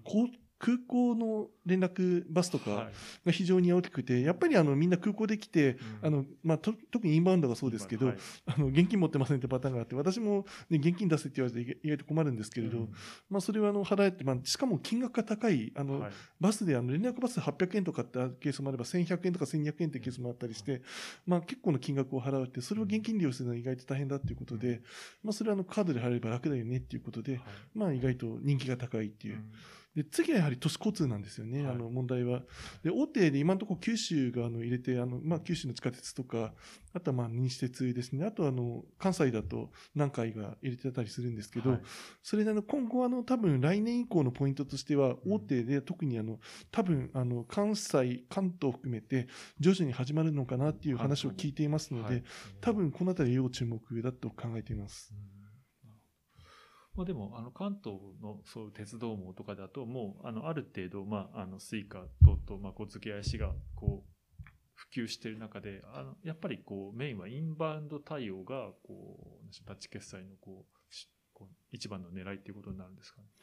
一つはまあインバウンドもそうですし、あとはまあ将来的に考えたときに交通系 IC が要はどこまで使えるかっていうところはあって、うん、まああの、一回あの導入するってやはりあれじゃないかの、やっぱり7年前後、5年、7年のサイクル、はい、もっと多分最近は長いかもしれないんですけど、えー、やっぱり7年前後ぐらいのサイクルで、まあ入れ替えはできないということで、だそのでもやっぱり7年、10年先を見据えたときに、あの、どういったのやつが残っている、まあ、コスト的に考えてどうやるのが、やっぱりニーズが高いかっていうのを常にあの見極めていて、うん、まあ今の機会でやると次はあれですね、まあカウントしていくと2030年とか先になるので、まあその時にどういったものが求められるかって考えると、まあ選択肢の一つとして当然入れとくべきかなって、だから交通系 IC があのいわゆるその Suica とか PASMO がすぐなくなるというわけではなくて、まあ併存するときにあの何が必要かって考えたときに、あの候補として一つ残っているのかなっていう。そうです昔と違ってエッジの処理系のなんキャパシティがどんどん上がっていくので、その昔、例えば15年前であれば、データを一回セントラルに戻せなきゃいけないところがあったので、えー、いわゆる QR コードみたいなもので、えー、決済をするっていうのはちょっと難しい事情はあったと思うんですけど、もはやそれもかなり問題はなくなってきたし、ある程度ローカルでまとめてから戻すっていうことも、処理的に、速度的にも全然問題はないし、あの、キャパシティ的にも問題はなくなっているので、特に2030年を考えると、うん、あの、なんていうか、いわゆるどっち側に重さを、重さ、重きを置くかみたいな、その、いわゆる、決済としてのスピードであるとか、独立性っていうものに昔は向きを置いていたわけだけども、それがどんどん、要はネットワーク側に倒れていっても全然問題ない時代が、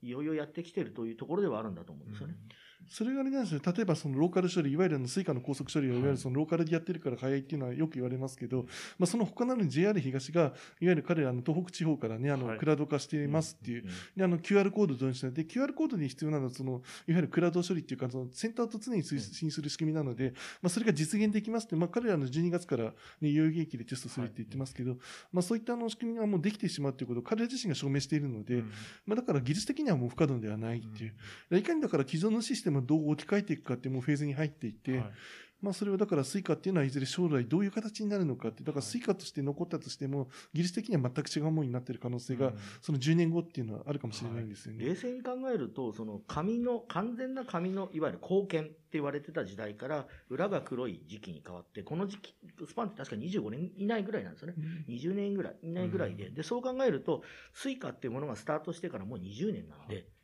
あの、そろそろ変わっていく時代ではあるんですよね。うん、冷静に考えれば。単単にそれだけの話なのかなとは思う。意外と長いんですよね、うん、そういう意味ではスイカって寿命が。なそれだけいいテクノロジーではあると思うんですけど、はい、まあ一方でだからそれが本当に今後10年、20年見たときどうなってるのっていうところかなっていう、うん、このコストでいいのっていうところですね、一、はい、つは。もう一つはそれ以外になんか応用を考えたときに、スイカだけで本当に要は足りんのっていう。まあ例えば今ってあの決済上限2万円とかいろいろ問題があるじゃないですか。はいうん、それを含めるとあの将来的にやったときにもっと応用分野を増やすに、ひょっとしたらスイカの仕組みそのものを変える必要があるかもしれないっていう。うん、で、JR 東とやっぱりスイカは主要ビジネスなので、黒維持しつつどうやって変えていくかっていう今ちょうど考えてる段階だと思うんですよね。その代々木で始まる実験とかも、まあ、これから何が起こるかを、まあ、彼らも見極めようとしているっていうまさにそうですね。まあ、これから徐々に要は全部あの、ある意味全域に入れていかないといけない仕組みで、はい、かつあの、相互乗り入れはまだ今のところは考えてないって言ってるんですけど、うん、多分将来的に QR の相互乗り入れも考えなければいけないので、うん、そうすると他の鉄道事業者との連携が必要ですし、はい、逆に言うと QR のいいところって、いわゆるマースの仕組みと非常に相性がいいので、はい、まあ、スマートフォンで全部、あの、いや、あの、切符を仮に全部できちゃうということですよね。まあ、タクシーとかバスとか含めて、あとはその入場券とか、そういうのも含めて、あの、まあ、だから、あの、交通システムそのものは、あの、変える仕組みではあるということなので、はい、まあ、そのあたりを今後、やっぱり10年かけて、どう、彼らが、あの、まあ、ブラッシュアップしていくのかなっていう。はい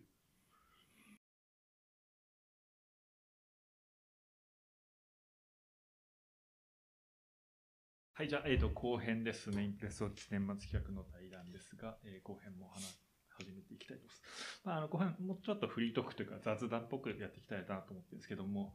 え去年はまあ、あの、いわゆる GAFA というかビッグテックがすごく力を持ちすぎだよね、みたいな話を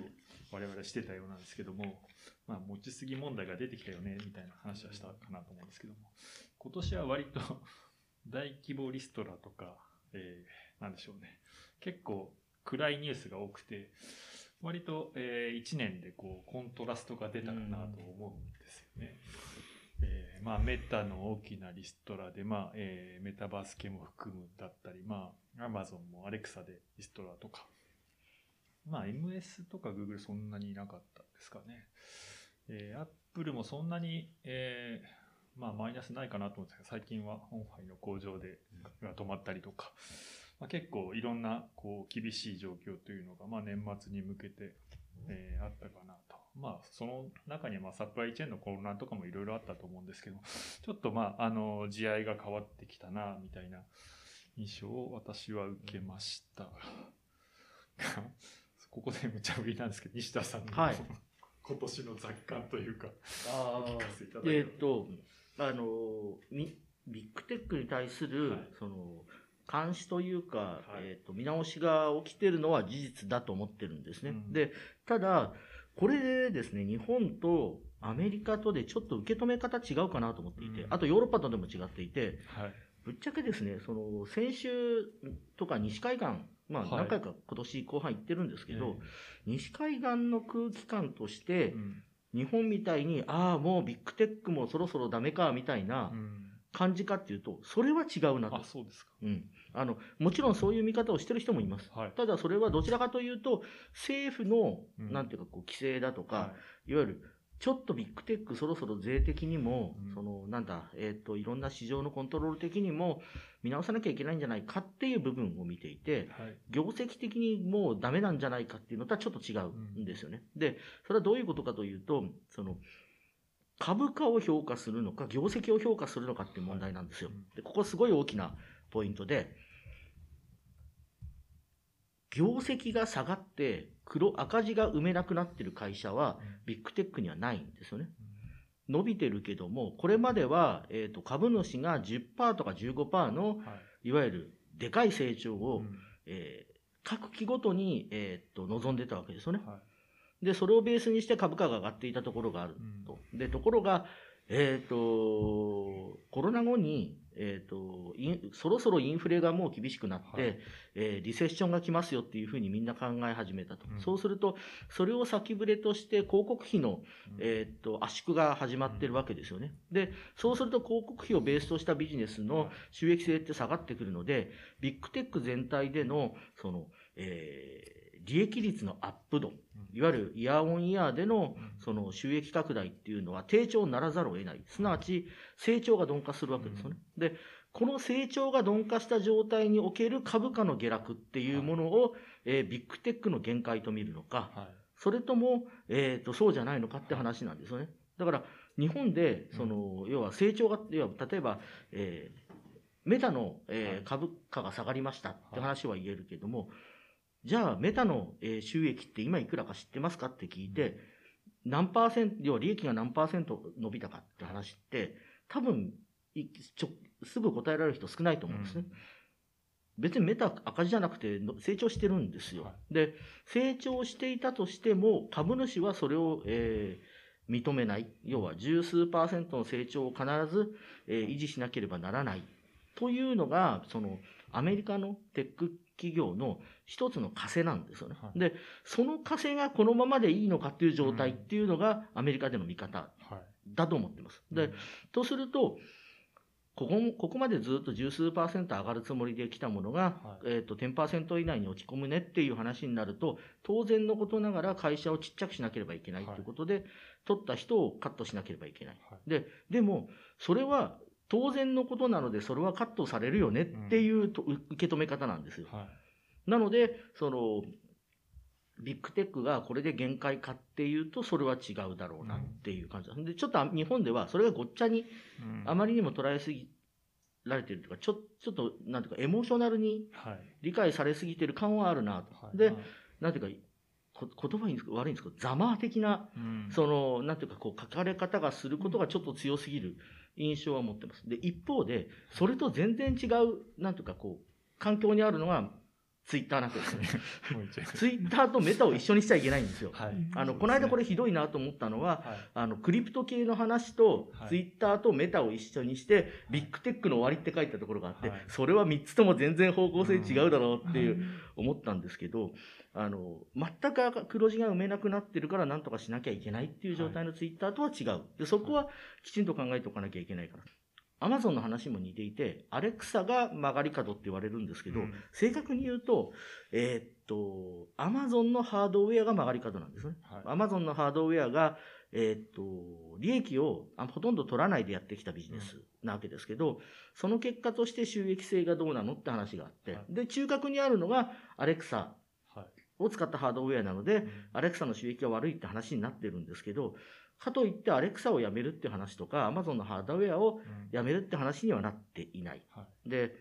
あるとするならば、あまりにも売れてないハードウェアを大量に Day1 って名を付けて、実験的に売るっていうのはやめるのかもしれない。とは思います。で、あと、確かにアレクサから直接的な収益を得る方法が少ない。例えば、その本当だったら、えっ、と、アレクサで、えー、買い物ができる、ボイスコマースがもっと広がってるはずだったんですけど、はい、AI の、えっ、と、音声認識は良くなったけども、うん、えー、意味認識は全然良くなってない。うん。から、その、あんまり買い物には向いてないわけですよね。はい、で、結果として、えっ、と、アマゾンでのボイスコマースが広がってないから、収益に直結してないじゃないかって話はあるので、はい、そういう部分での見直しは入るかなとは思ってますが、えっ、と、ビッグテックが簡単にここでブレーキを踏んじゃうかっていうと、そうでもないだろうなっていうのが僕の考えです。むしろ、政府、いわゆるその各国が持ってる規制対象だとか、そういうものと、その、えー、今のビジネス状況っていうのはどうマッチするのかっていうのを少し慎重に見なきゃいけないタイミングであって、まだビッグテックが、えー、なんていうか退場して他の新しいプレイヤーが出てくるっていう時代ではないかなって思ってます。まあ、アクセルの踏み方が少し変わった変わったっていう感じだブレーキも意識しつつのアクセルになったみたいな。全体としてのやっぱりその、えっ、と、インフラ許、えー、失礼、インフレ許容っていうのが、はい、えっ、と、思った以上にもう厳しい。うん、で、我々、その、アメリカせ、なんだ、給料上がってていいねって思ってたんですけど、はいうん、一方でアメリカ人から見れば、もうこの状況は耐え、あの物価上昇は耐えられないっていうのが本音だったみたいなので、はい、そこにたでの、そのアメリカ景気の、その減退っていうことの影響がちょっと、商品に対しても、えー、サービスに対しても出てくるタイミングかなとは思いますね。事業という、まあ、事業の側面も確かにこう過剰にアクセル踏んでた部分はあるとはいえ、うん、まあ、市況というか、まあえーと、経済全体の流れとこう整合性を取っていくと、まあ、あの緩めざるを得ないというところが、まあ、かなと思いますね。でもし例えばその高い製品をバンバン出す予定があったんだとするならば、はい、それはちょっと見直しましょうよって話になるかもしれないし、はい、売れるかどうかわからないけど、実験的な商品をいくつも出しましょうっていう計画があったんだったら、そのいくつかはやめなきゃいけない,、いけないかもしれないっていう話かなと予想してます。だそういう意味で言うと、今年あの、アップルのが AR が出るとか VR が出ると言われたじゃないですか。はい。出ないですよ、今年は、結局。で、はい、来年も多分、出るかって言われるとちょっと怪しいなと思ってます。それはなぜかっていうと、今出しても高いものしか作れないし、うん、高いものを出したとしても大量に売れるわけじゃないから収益に結びつかないわけですよね。うん、で、市場がまだ温まってない以上、はい、慌てる必要がないので、だからアップルはとりあえず多分、うん、僕のあくまで予測ですけど、すぐには出さない。出すとしても、はい、来年の後半出るのかな、出ないのかなっていう感じですね。で、そんなこと言ってて1月に発表されたら、わーいってあの指さされると思うんですけど、それでいいと思ってます。あの、多分僕は出ないと。っていうのはやっぱり慌てる必要がないっていうのがメタの今の状況で見えたわけですよね。確かにそのクエスト2はそこそこ売れてるし、はい、えっと、彼らはメタバースのためにものすごいお金を使ってるけども、使ったお金だけのリターンがあるほど市場が温まってるかというと、うんはい、温まってる状況にないっていうのが要はみんなの目に見えたわけですよね。これが1年前だったらちょっとわからなかった。ところが、来るかもしれない。来るかもしれないと思った。ところが今の市場だとまだ温まってないと。で、この温まってないところで、無理やり、要は、なんていうか、市場を温めに行く必要はないわけですよね。特にアップルみたいな、勝ってる会社っていうのは多分温めに行く必要はないので、後から入っていけばいいから、慌てないんじゃないのかなと。でも、えっ、ー、と、今新しいビジネスを施行しなきゃいけないって考えている企業は、えー、あ直接温めに行く必要があるので、メタはやるし、はい、で、メタと同じように、えー、いつまで、えー、TikTok が続くかわからないバイトダンスも、うん、えー、追っかけるので、はい、ピコで、えー、市場、アメリカ市場は取れないけど、えー、アジア市場は取るために頑張るみたいな、うん、えー、流れになるのかなっていうふうには思ってます。なので、ピコ、どう考えてもバーゲンセールなんですけど、はい、あの、あれだけバーゲンセールでいいハードウェアを作って、えー、Facebook を、Facebook とかメタをコピーしてるみたいに追っかけてるのは、うん、あそれだけ SNS 市場の、要は広告費に維持,、維持された SNS 市場の、なんていうか、これからの伸びに悲観論を持ってるんじゃないのかなという気がしてます。まあ、次を生み出すために必死であるっていうことだんですかね。まあ、そういう意味では広告美術の会社、まあ、えっ、ー、と、メタもそうですし、グーグルと、まあ、バイトダンスとかと、まあ、アップルっていうのは全然立ち位置が違うということになりますよね。はい、またアマゾンもちょっと違う。違う。意外とそうやって見てみると、はい、その整合性はそんなに取れあの、うん、外れてないかなと思ってるんですよね、うん、この点に対しては。確かにこう何があったっていうと今年割とリストラばっかり見てしまって、うん、こうね、あとはまあ政府の規制とかもそうですよね、うん、広告規制もそうですしっていうところで、かなり厳しくなってきたなっていうところで、どうしてもネガティブな見方そうですね。あの、物がやっぱり作りづらかった時期、それはその物流が混乱していたので、はいはい、物が作りづらかった時期であるっていうことと、半導体の製造プロセスが、まあ、いろんな事情があってちょっと足踏みしてたところがある。で、市場も、えー、世界的に見て良い状況ではなかったっていう。うんこの3セットを考えると、はい、えー、多分それを要は1年ぐらい前から予測してたメーカーとしては、うん、えー、今年要はものすごい強烈な新製品をお金をかけて出してマーケティングしてっていうタイミングじゃないと思ったんじゃないかなと思ってます。ハードウェア的に、まあ、インパクトのある製品っていうのは、まあ、さっきも言いましたけど、あんまりなかったんですかね。うん、そうですね。ねこう革新やっぱり作れないと売りづらいっていうのは一番でかいんじゃないですかね。うん、そうですね。じゃあ続いてちょっと今、えー、メタとは、いや、アップルとは違うと、ちょっと名指しであったツイッターなんですけども、はい、ツイッターについては、まあ本当に、まあリストラというよりは何でしょうね、うん、もう、えー、社員が半減以下になっているということで、うん、まあ本当に事業のそそのものを、えー、こう構造をかなり大きく変えてしまうというか、それが見えないというか、えー、まあ半減なんでもうあのいろんなところでちょっと機能不全を起こしているようにも見えるんですけど、まあ、7000人が3500人以下でしたっけ、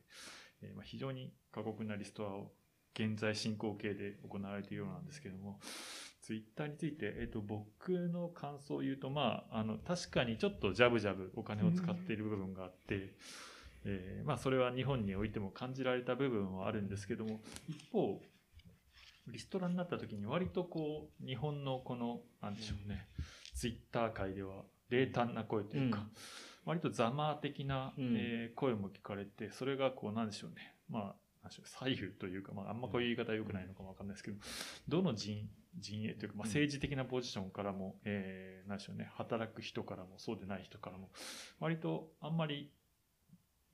今までのこうツイッターを評価する声が聞かれなかったような気がしてるんですよね、うん、ちょっと僕はそんなに嫌われてたのかと予想外だったところもあったりするんですけどこの辺りツイッターってのがこのがこの2ヶ月ぐらいですね大きなトラブルに見舞われて率直に言ってどういう感想を持ちました？うん。あのあんな僕もあんなに要はツイッターで働いてる人が嫌われてたのかっていうのは、はいちょっと意外だったんですよね。で、それは、あの、言ってみれば、えー、っと、やっぱりこう、お金を持ってキラキラしてる人たちに対するある種のやっかみではあるんですけど、はい、一方で、その、ツイッターのようなサービスに、これはあくまで僕の解釈ですけど、はい、ツイッターのようなサービスにおいて重要だったのは、平準化だったんだろうなと。うんで、平準化するっていうことは、えっ、ー、と、どっち側の人から見ても、なんとなく違う状態にするっていうことじゃないですか。はい、で、そうすると全員がなんとなく違う状態を持ちつつも、ページビューだけは平準化されることによって多くなるっていう状況が生み出されていたので、それは、要は、確かに広告費を上げる目的においては、プラスで、ページビューっていう、単純な指標を、はい、えー、満たす上ではプラスだったんだろうけれど、ユーザーの満足度という意味では、うん、慢性的にずっとフラストレーションが溜まってたんだろうなと。うん、ただ、その、平準化されているっていうことが可視化されていなかった。はい、なんとなく偏ってるんじゃないかとか、うん、なんとなく自分が思ってるタイムラインと違うんじゃないかってことは分かっていても、はい、意図的平準化が行われていたっていうことに対してが不透明だったので、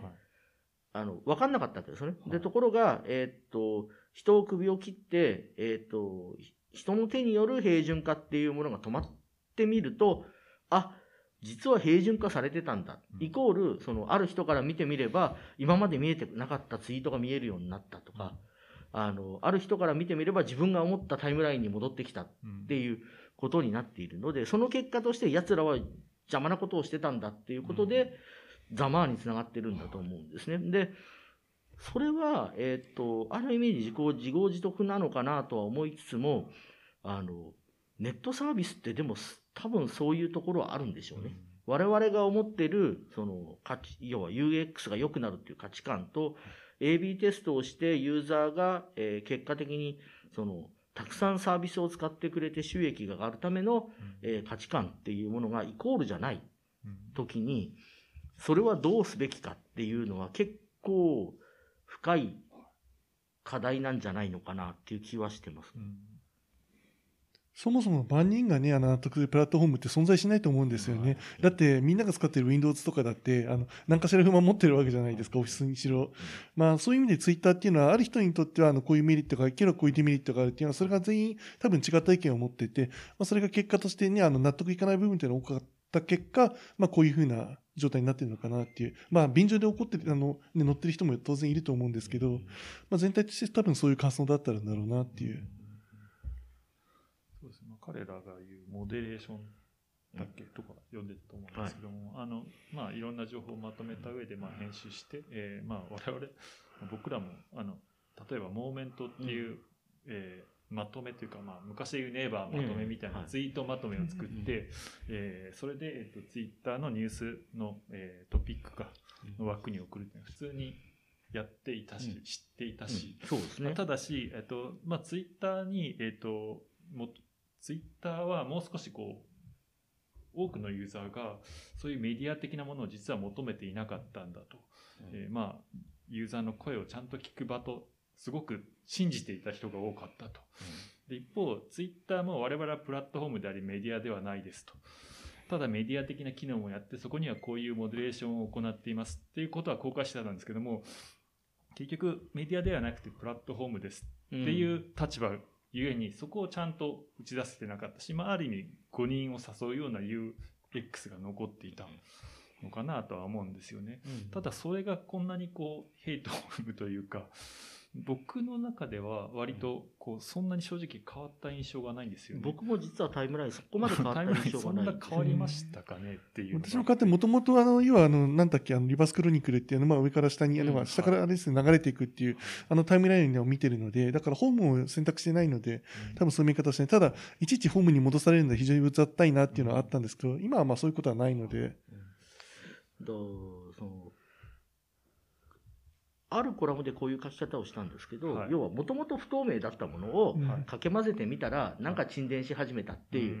あの、まあ、科学実験でよくある不透明な水に対し、あの、液体に対して、ある種の、えっ、と、化学溶剤を入れると、不透明な部分の、に、の入っている、水の中に入っている物質が凝縮、えー、凝縮して、えー、地下に沈殿していくと。で、もっと濃いものが溜まっちゃうんだけど、うん、えー、一見、一回、あの、可視化されるので、あ、あの、こんなに綺麗になったって思うわけじゃないですか。うん、で、イーロン・マスクがやったことって多分それなんですよね。うん、なんかとりとりあえずぶっ込んでみてかき混ぜてみましたっていう状態で。でも、えっ、ー、と、問題は解決はしてないので、はい、単に止まっただけに過ぎないわけですよね。で、このまんま維持でいいでいいとは彼も思ってないはずなので、はい、まあ、じゃあどの段階で彼がいいと思うものを作るのか。っていうのがよくわからない。ツイッター2.0って何なんだろうなっていうのは、はい、あの、感じますね。どこも2.0とは言っちゃいけないんですかあうん、うん、それはやめといた方がいいですよね。あの結局のところあの根本的な話に戻すと、そもそもツイッターなぜそういうことをやってるのかって話なんですよね。うん、で、あの結局なぜかっていうと、ユーザーを増やしたいっていう、まあ、あのだから今まで広がってなかったその広げたい、であと広告ビジネスを立ち上げたいっていう、やっぱりこのあたりがあって、あの形になってたわけで、まあ、それが今全部剥がれてる状態ですから、あのそれを含めて、まあ、今後ツイッターどうしたいのっていう部分が当然見えてないわけで、そのあたりは全くまだ解決されてないのかなっていう。うん、一応イーロン・マスクのコメントと、あとね、あの、うんツイッター2.0といって発表してたものの中では、まあ、あの、こう、楽しい広告を出して、えー、動画を強化して、決済を強化して、ちょっと J さん書かれてましたけど、うん、で、まあ、認証バッジも再開してみたいな要素は、あの、いくつかは挙げてるんですよね。まあ、広告、あの、ツイッターこれまでやった広告には少々問題は感じていたんだとは思うんですけども、これでも、あの、書いてあること普通なんですよね。うん。そんなに意外感ないですよね。逆に言うと、ツイッターである必要がないんですよね、それらの、そう、ねそうな、なぜツイッターなのかっていう部分が全く見えてないっていう。でまあ、ただ、えーと、会話と議論に開かれた場を提供するというミッションは不変であると言ってるので、さて何が変わるんだろうっていうのは、まだわからないというか、まあ、具体化した部分がないですよね。なんか、グーグルが15年ぐらい前に通過した話をもう一回言ってるような気がするんですよね。グーグルがスタートした頃に、我々は機械的なそのアルゴリズムによる検索の、なんていうかこう、抽出をするので、アルゴリズムは誰にとっても民主的であるって言い方をしてたわけじゃないですか。うんはい、で、ところがどっこい、アルゴリズムっていうものには、やっぱり特性もあるし、はい、穴もあるし、うん、えー、必ずしも、要は公平な状態っていうのは作れないし、出てきたものをみんなが満足するわけでもないっていうのは分かったので、今は、ものすごい一生懸命、え人の手も入れるし、さらにはアルゴリズムも頑張って、えー、毎日、要、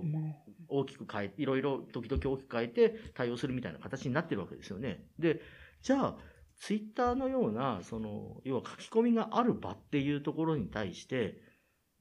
要は機械的な選別っていうものが本当に成立するかっていうと、かなり怪しいなと。それは無理なんじゃないのかなっていう気はしちゃいますよね。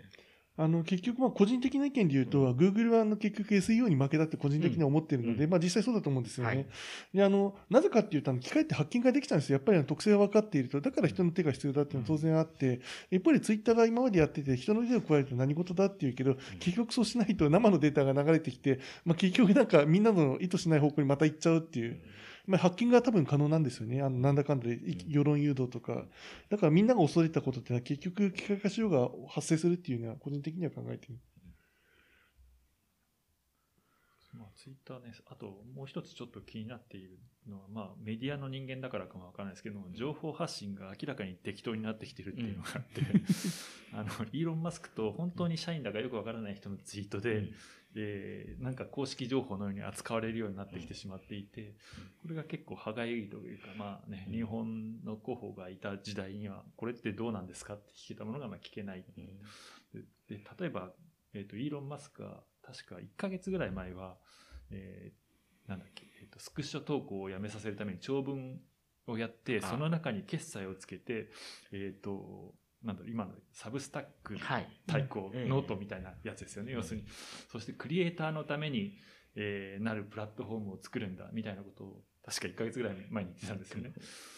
それ、この間の2.0一切出てこないんです でも、それってあれなんですよ実はあの、あのブルーでもともと検証してた機能で、はい、日本から全く見えないんだけど、アメリカではその一部ユーザーには見えてるっていう、隠し機能だったんですね、実は。うんまあ、レビューという名前で、こう、そういう長文投稿でしたっけ、やってて、えっ、と、日本でもやろうかやらないか、まだちょっと先ですみたいなことは聞いてたんですけど、そういう方向でやるのかなと思ったら、スッと下がるんですよね。で、まあ、あの、上場も廃止したので、まあ、情報の出し方もかなり、こう、ね、イーロンのツイートがメインみたいになってきて、本当にどういくのかというのが、こう、ふら、ふらついてて、不安には感じますかね。これもアメリカで先週聞いた話で、はい、ああ、そういう見方があるのかと面白かったのが、アメリカでは、はい、普段要はツイッターって利用率が低いので、うん、普段は、要は、要は大手メディアは、滋賀にもかけず全然記事にしてなかったそうなんです。ね。で、ところが、今回のイーロン・マスクの騒動で、はい、あまりにも面白い、みんなが面白いので、うん、あの、要は、報道合戦が起きていると。はい、要は、いろん、要は内部の人から聞いた話でとか、うん、えっ、ー、と、イーロン・マスクは以前こう言ってたが、みたいなのが、どんどん入ってきて、はい、要は、例えば昼間とかに別の取材をしてるのに電話が鳴って、うん、今イーロン・マスクがこう言ったんだけどこれ書いてとかって言われちゃうと。で、そういう状況になってること自体が、うん、その、要はツイッターのユーザー数を、の増加にはつながってるかもしれないけれど、はい、別にツイッターに何かが起きてるかと起きてないよねっていう話をされて、あ、アメリカの見方だとそうなんだと思って、それはちょっと面白かったですね。要は、イーロン・マスク劇場が、要は人気なのであって、ツイッターが人気なのではないみたいな言い方なんだと思うんですけど。うん不幸なというツイッターにとってまあでも、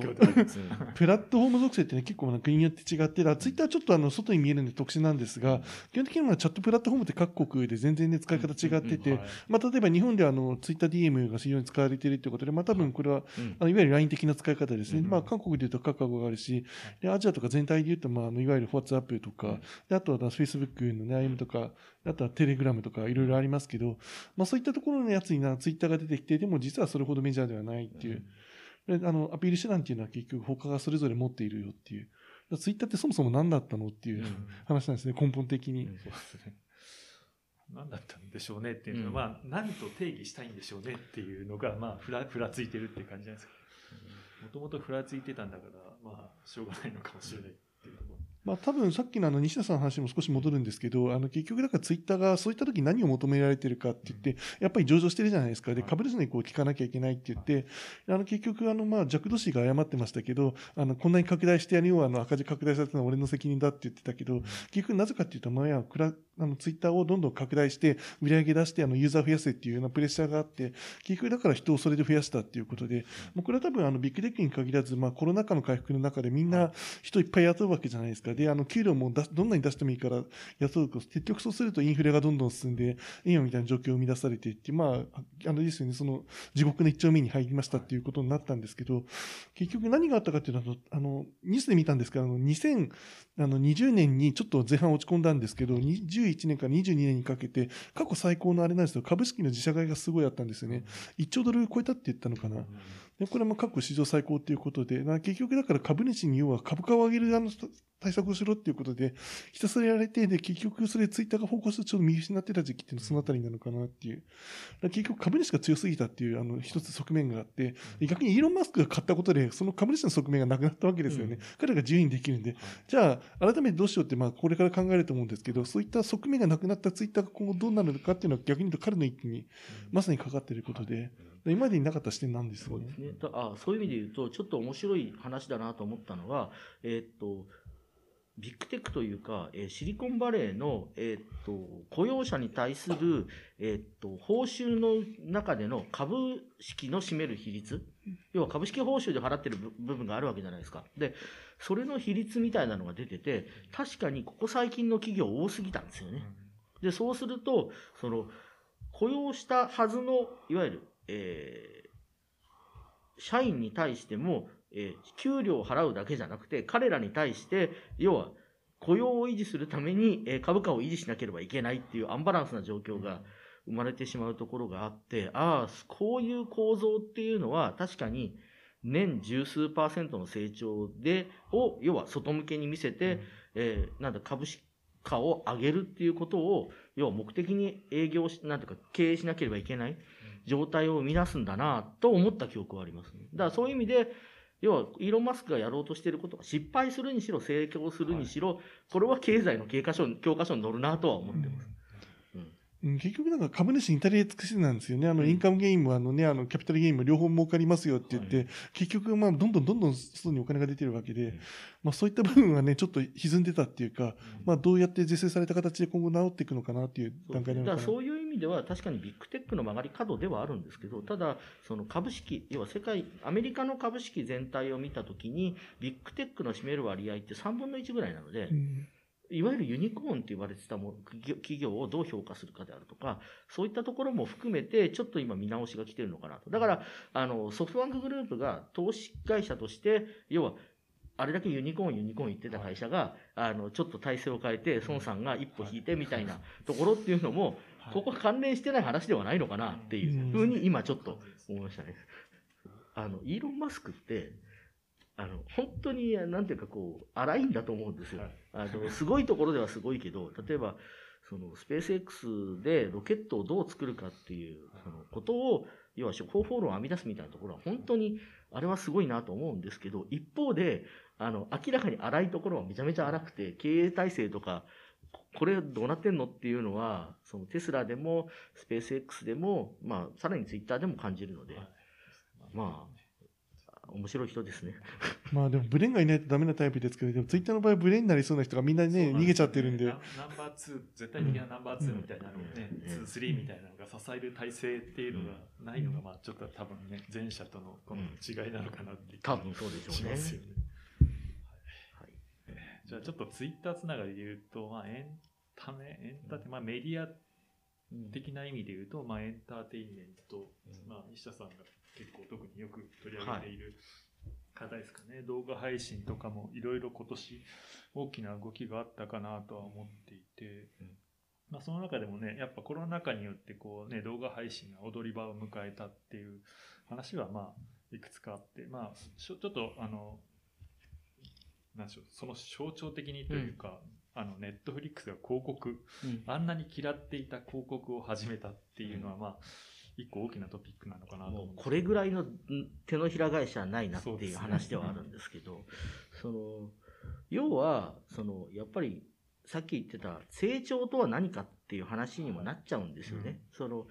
ネットフリックスがいつの段階かでユーザー数の踊り場を迎えるっていうことは、はい、えー、自明だったわけですよね。はい、で、アメリカだけで言えば3年前から踊り場で、えー、成長はヨーロッパとアジアが支えてた状態だったわけですね。で、今、要は踊り場になりましたって言ってるのは、要はヨーロッパも踊り場になったので、成長しているのがアジア、正確に言うとインドと日本と韓国しかないっていう状態になったので、まあ、こういうことが起きてるわけですよね。で、そうすると、えー、これ以上の成長はどうするんだっていうことに対して、えっ、ー、と、エクスキューズを出すためには、いやいや安定的なユーザーを確保するために、えー、新しく広告というビジネスを導入することにいたしましたっていうしかない。っていう話だと思うんですね。で、さらに言えば、えー、っと、まあ、これは噂に過ぎないですけど、えー、絶対にやらないその2って言っていたスポーツ。これもやるらしいっていう話が 出てきていて、お前らなんだろそれっていうのは正直なところではあるんですが、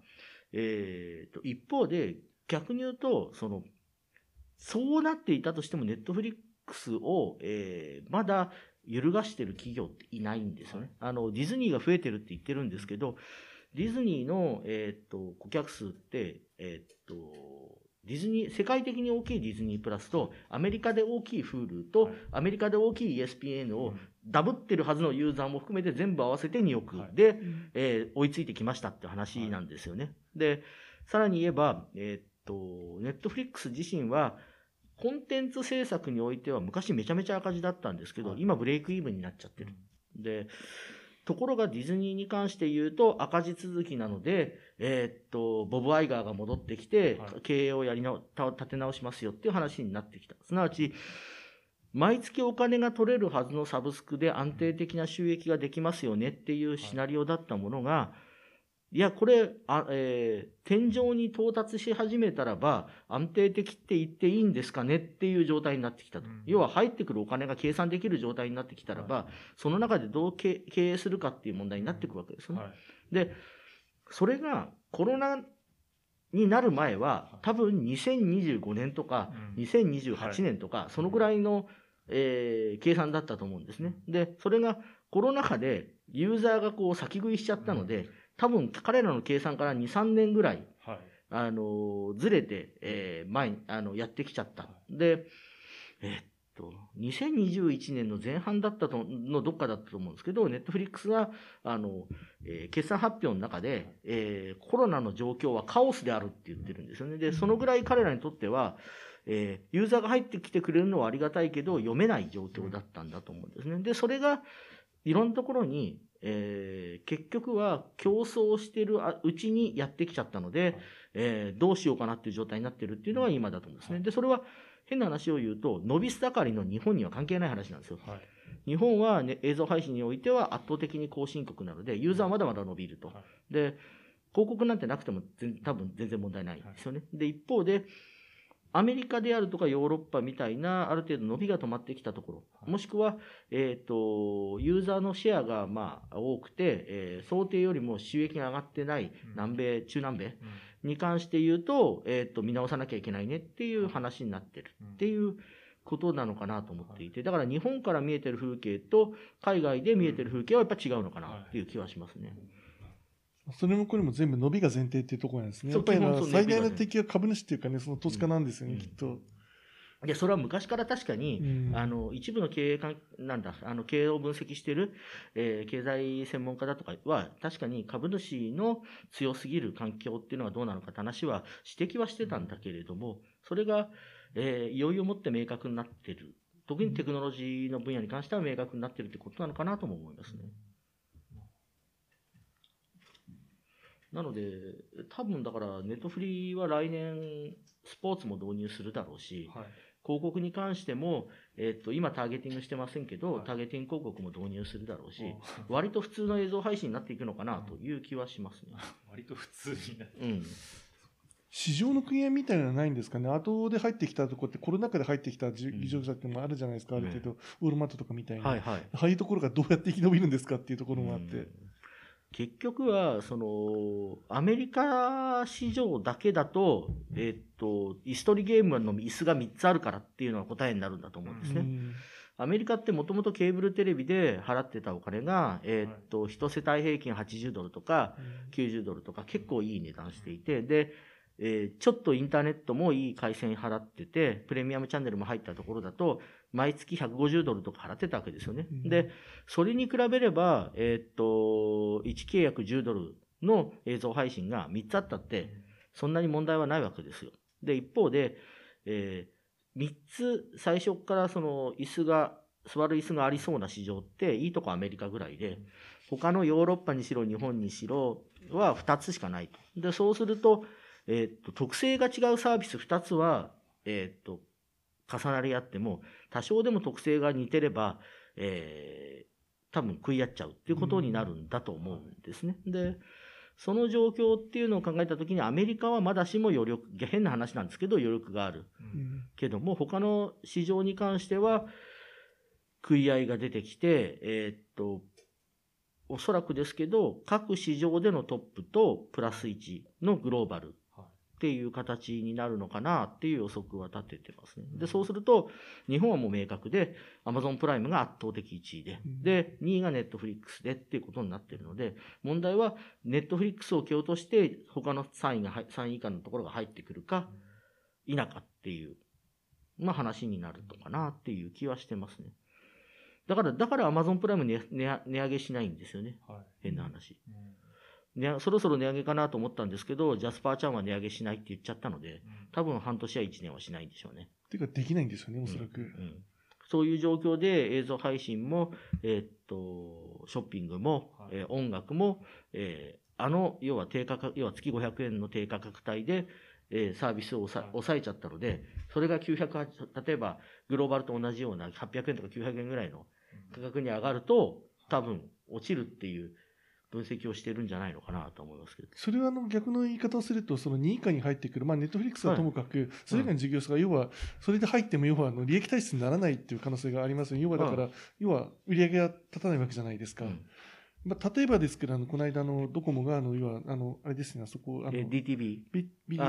だから、えっ、ー、と、ABEX を、ABEX のそうです、うん、はい。買収、あの、ABEX 通信を、うん、さ子会社にして、DTV を純粋な自社サービスにしたってことですよね。はい。まあ、そういった動きとかやってるけど、結局どうなのっていうのを将来的に見たときにえっ、ー、と、結局のところは、えっ、ー、と、ユーザー数と、えっ、ー、と、かけられるコストの掛け算になってきて、一つポイントなのは、実はコンテンツ調達、国内コンテンツ調達の難易度は下がっているので、うん、えっ、と、調達コストは、えっ、と、昔危惧されてたほどは上がってない。うん、だから儲かってないんですけど、コンテンツ作ってる人が逆に言う儲かってないってことになるんですけど、そこはまあ大丈夫かなと。で、もうそうなると、実はうまいことやってるなと思うのは、本当に UNEXT で、うん、UNEXT って値段高いのに3位なんですよね、市場に。あそこだけ2000円近い値段を取ってると。で、それは、えっ、ー、と、映画が見られたりだとか、電子書籍が見られたりだとか、あとアダルトが見られたりだとかっていう、まあ多様性にあるわけですけど、あの2000円、要は他よりも単価が高いので、3位っていうのを維持できるんであれば、彼らは収益性高い状態でなんとかやっていけるのかなっていう気がする。なので、別に言うと、日本で市場開拓ができてないのって、ビデオオンデマンドなんですよ。うん、要は、有料のビデオオンデマンドが、えっ、ー、と、ちゃんと開拓できてない。正確に言うと、月額制で見放題のサービスはいくらでもあるんだけれども、一本単価でっていうビジネスが、えー、まだ立ち上がっていないので、これからはむしろそこなんでしょうね。スポーツであるとか、映画であるとか、あとイベントであるとか。で、ここはおそらく、その、コロナ禍の良かったところとして、そういうものを配信してみるとか、見てみるっていうことは全然、その、ありなことだってみんな理解したので、そこは増えてくるのかな。だからスポーツイベントがだいぶペーパービューに動いてきてる。あと、えっ、ー、と、演劇がペーパービューに、あの、ペペあのに来てるっていうのは、で、収益が上がってるサービスもで、あの、なんとか工業も出てきてるみたいなんで、はい、そこは注目しておいてもいいのかなと思うんです。アメリカとだから順番が逆になっちゃったんですよね。うん、アメリカは単品の PPV が昔からあったけた上でサブスクだったけど、はい、日本はサブスクが来てから、えサブスクにないものを単品で見るみたいな世界になってるので、そこどうなるかなっていうのはちょっと気にしてます。そういう意味で確かに今年、あの配信系のキーワードとして確実にスポーツが来てたっていうものはありますよね。その中でも、まあ、あの、以前からあるね、ダゾーンみたいに、まあ、サブスクのものもあったり、まあ、あるいはプライムビデオもね、ボクシングですごく、はい、あの、ボクシングだけど、やっぱプライムビデオだと、すごくバズるというか、あの、その力を感じさせるもの。一方で、こうね、アベマのね、あの、武尊と天心のペイパービューがものすごい売り上げになったりとか、まあ、UNEXT も格闘技やったりとかで、まあ、落ちたりもしてたんですけど、まあ、なんか、あの、どっちの方向、あの、エスボと、あの、サブスクでやるのもあれば、まあ、ピープ、ペーパービューの文化も明らかにこう立ち上がってきたような感じがしますよね。そうですね。特にあの工業におけるペーパービューのあり方っていうのは明確に変わったかなと。映画は変な話、あの、映画館行くか、もしくは、あの、サブスク落ちするまででいいやっていう人が多分ほとんどだと思うんですよ。でも、演劇とか、えっ、と、スポーツであるとか、あと、コンサートみたいな、いわゆる興行って呼ばれるものについては、これは、要はファンはお金を払ってもいいんじゃないかっていう流れになったのはとってもいいことだと思ってて、で、その中で一番元気があるのはスポーツってことなんでしょうね。あと2.5次元すごい売れるらしいですね。だから、あの、えっ、と、DMM が参加しますので、で DMM のしの元気なサービスの一つが2.5次元の舞台って聞いてますから、だからそこは大きなポイントなんだろうなとは思います。そうすると来年あたりにもしネットフリックスがやってくるとしたら、うん、まああの僕は割とサブスクの中でやるのかなと思ってたんですけど、もしかしたらペーパーユーという可能性もあり得る西田さん見てますいやあそ結局システムとしてワールドワイドで作らなければいけないので、はい。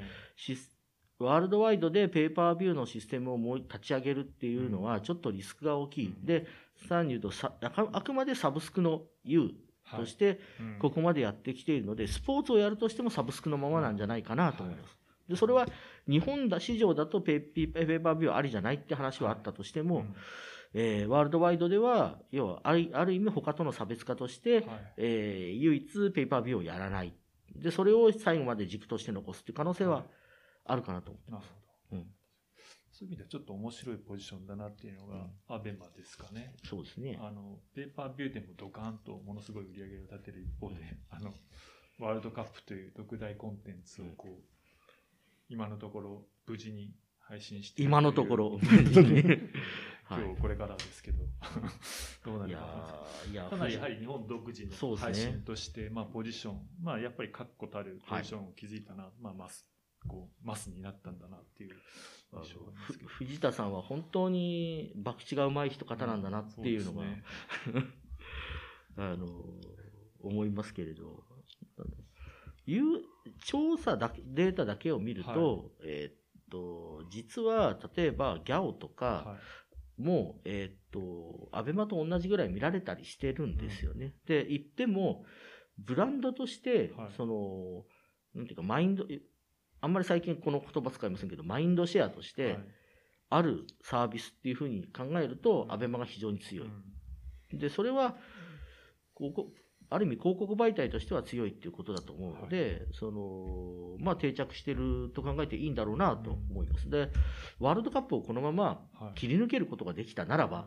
あの、本当にたらればなんですけど、切り抜けることができたとするならば、で、万が一にでもベスト8になって、もう一盛り上がりしたならば、はい、まあ、アベマとしては本当に、願ったり叶ったりなんじゃないのかなとは思いますけどね。そうですね。あと、はい、4時間ぐらいですか。そうですね。いやいやいやいや、はい、どうなっていくんでしょうか。はい、どうでしょうかね。まあでも、あの、いろんな人がアベマにやってもらってよかったってワールドカップを言ってるっていうのは、はい、あの、ある意味すごいことだなと思う。んですね。落ちないっていうこと以上に、ちゃんとしてるサービスとして、はい、要はどのどの試合を見たいかとか、はい。UI がもう一声頑張ってほしいなって思うとこもなくはないですけど、でも、ちゃんとマルチアングルで見て、スタッツ見て、はい、えー、コメントも見て、えっ、ー、と、見られなかったやつ後から見てみたのが、ちゃんと全部できるっていうことで、しかもそれが、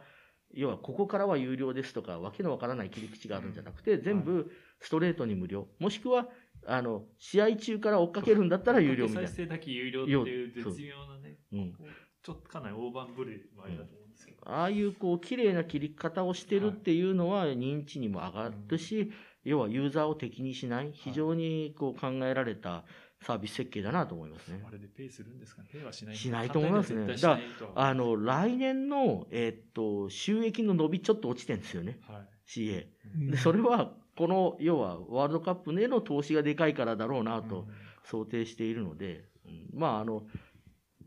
次に藤田さんに話を聞くことがあれば、うん、そこどうだったのか突っ込んでみようとは思ってます。全部のハイライトが並んでるのはやっぱり便利ですね。便利ですよ。あれは便利だないや、あの、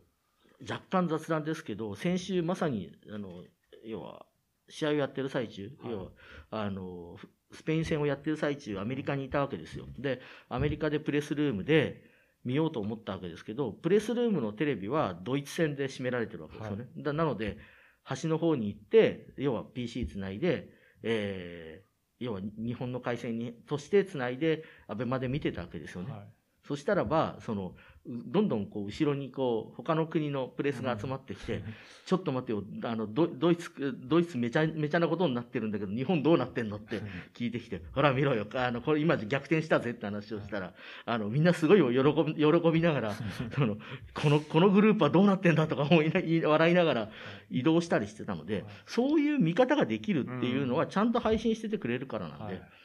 そういう意味でも、アベマありがとうっていうのは、まあ、素直に一人のサッカーファンとしては思いましたね。で、ソフトバンク回線ありがとうあの、ソフトバンク回線ありがとうです。あの、ええ、アメリカ放題で繋いでるから見れるっていうところあるので、はい。うん。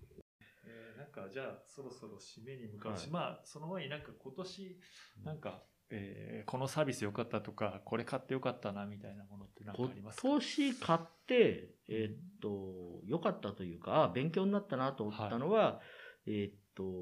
あの、スマートグラスの NDR エアですね。あはい。で、な、それはなぜ？っていうのは、その、目の前に単純に画面が出るだけで昔よからよくあるものなんですけど、はいうん、ああ、今の、要は、えっと、マイクロオーレットの技術を使って、ちゃんとした光学系で作ると、こんなにちゃんとした絵になるんだと。うん、で、スマホとかタブレットにつないで、その見ると、あ、ちゃんと移動中にこれは快適に過ごせるなと思ったんですね。まあ、色がおかしいとか、えっと、若干壊れやすいとか、えっと、なあのソフトウェア、彼らの使ってるソフトウェアを使った時にもうちょっと満足度上げられないかとか、いろいろあるんですけど、でも、あ、今のデバイスを使うと、要は、メガネ型をしていて、こう、メガ、る形とそんなに離れてないもので、えっ、ー、と、映像を、要は、重ねながら、現実と重ねながら見るとか、いうことが、も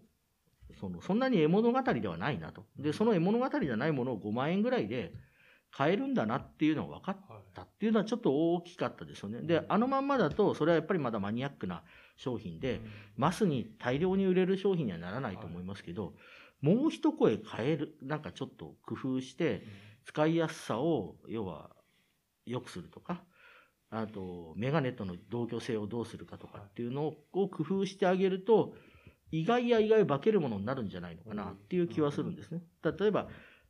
Oculus Quest 2をかけるのは、それはやっぱりちょっと普通の人にとっては too much というか、まだ厳しいもんだと思うんですけど、移動中、新幹線の中で、要は時間を潰すときとか、飛行機の中で時間を潰すときに、スマートグラスをかけるぐらいは、そんなに変なことじゃなくなる可能性もあるなと思ってて、で、で、あ、まあ、こういうものができるんだとすれば、他に、例えば、その PC の、ノート PC からディスプレイなくしちゃって、はい、ディスプレイの代わりに使うこともできるんじゃないかとか、うん、あの、いわゆる AR グラスが実現したらどうなるのかとかっていうのが、いろいろ想像できたわけですよね。で、その想像できるっていう部分は、はい、あの、すごい面白かった。で、そういう部分って、あの、完全ワイヤレスのイヤホンがまだクラウドファンディングとかで出てきたばっかりの頃ってあったじゃないですか。はい、2015年とか。はい、そうそう、あの辺の頃。だあの辺の感覚に近いなと思って。はい、だそういう意味では、えっ、ー、と、今年買って面白かった商品の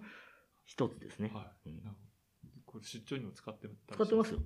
うん。飛行機の中で、えうん、あの、主に映画見るのに使ってますけど。うん J さんは何かあります私はあの、ある意味でかいものを買ってないので、で、あの、今年で言うとあれですね、だから今年で正確に言うと去年の末なんですけど、MacBook Pro の14インチ買いましたっていうのが、まあ便利ですよね。あの、結局、あの、アダプター持ち歩くななりましたね。結局もうほぼバッテリーで一日使えるので、あの、もう軽くなりましたっていう。本体は重いんですけど。あの、バッテリーが持つって、持って別に発熱しないっていうのは、うんこんなにいいことかとは思いますね。でかいです。本当楽ですよ。なんかもう何も考えず開いてすぐ使いますし。あのそういう意味では、Windows の PC もう一声頑張れっては思っちゃうんですよね。だいぶ良くなってると思うし、あの、インテルとかも頑張ってるので、その、なんだ、あの、別に ARM だからいいとかっていう気はしないし、はい、その Apple だからっていう気もないんだけど、ほんのちょっとしたことがまだ追いついてない。だから、次の世代とか次の次の世代？のプロセッサーで追いついてほしいなって思うところではありますよね。まあ、結局全体の完成度なんですよね。うん、あの、もうこれで満足だよってレベルになってるかっていうところで、うん、そうすると何かしら足りない部分って出てくるんですけど、まあこれはまあこのレベルだろうっていう。はい、満足っていうレベル、そうですね。割とし、僕もまあもちろん持ってて、結局今年買い替えなかったし、はい、知り合いの、要は毎年1台2台 PC 買うような、うん、まあ、そういうタイプの人でも、あの、去年これ買ったから満足したので、はい、今年買わなかったっていう人はいるので、まあ、そういう部分はあるのかなと思います。まあ、一つは新製品が出てないっていうのもあるんですけど。あの、明らかに完成されてきて、こう、不満がなくなってきてるみたいなところはちょっとあるんですかね。うんうん、まあ、デバイスメーカーとしては複雑ですよね。買い替えてもらってなんぼなところがあるので。イノベーションがないんじゃないかって思われると、まあ、それはそれで、ね、悲しいものになるかもじゃあ、まあ、今年の振り返りこれぐらいにしますけど、えっと、来年以降ですね、期待しているものとか、まあ、来年こうしていきたいなみたいなのがあったら、ちょっと教えていただきたいなと思うんですけど西田さんいかがでしょうはい。えっと、来年期待しているものは、意外とない。まあ、嘘は嘘ですけど、あの、そういう意味で言うと、インテルベースの PC の、はい、っていうか、あの、プレソセーガーがだいぶ変わってきてるので、はい、13世代で、うん、で、14世、次の世、さらにその次の世代の含めて、えっと、より良い PC が、そろそろ Windows もうちょっといいものが出てくるかなっていう期待はしてます。で、えっと、あとは、うん。うん、あとはそうだな。意外と PSVR2 は体験が良かったので、あの、PS2、5高いけど、両方買える人には面白いんじゃないですかっていうのは若干はありますね。あの、もちろんもっといい体験はできるものはある。例えば、クエストプロを使えば、えっ、と、もうちょっと面白いこともできたりするんですけど、まあ、でも、あのパッケージングが悪くないかなっていうふうには思ってます。で、PS5 も年末からそこそこ買えるみたいなんで、はい、えー、頑張ってもらってもいいのかなっていう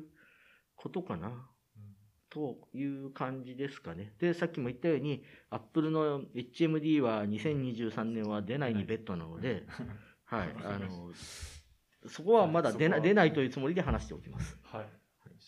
J さんはなんか来年期待えっと、テクノロジー的に言うと、あの、アンチ西田さんではないですけど、うん、あの、まあ、2023年に出るかも説を、今のところまだ押しておきます。うん、ただ、まあ、アップルがどうして出してこようと値段は高くなるので、うん、まあ、市場をどうやって作っていくのって、この状況でっていうのがあるので、もし出た場合はそこを見たいなっていうのが、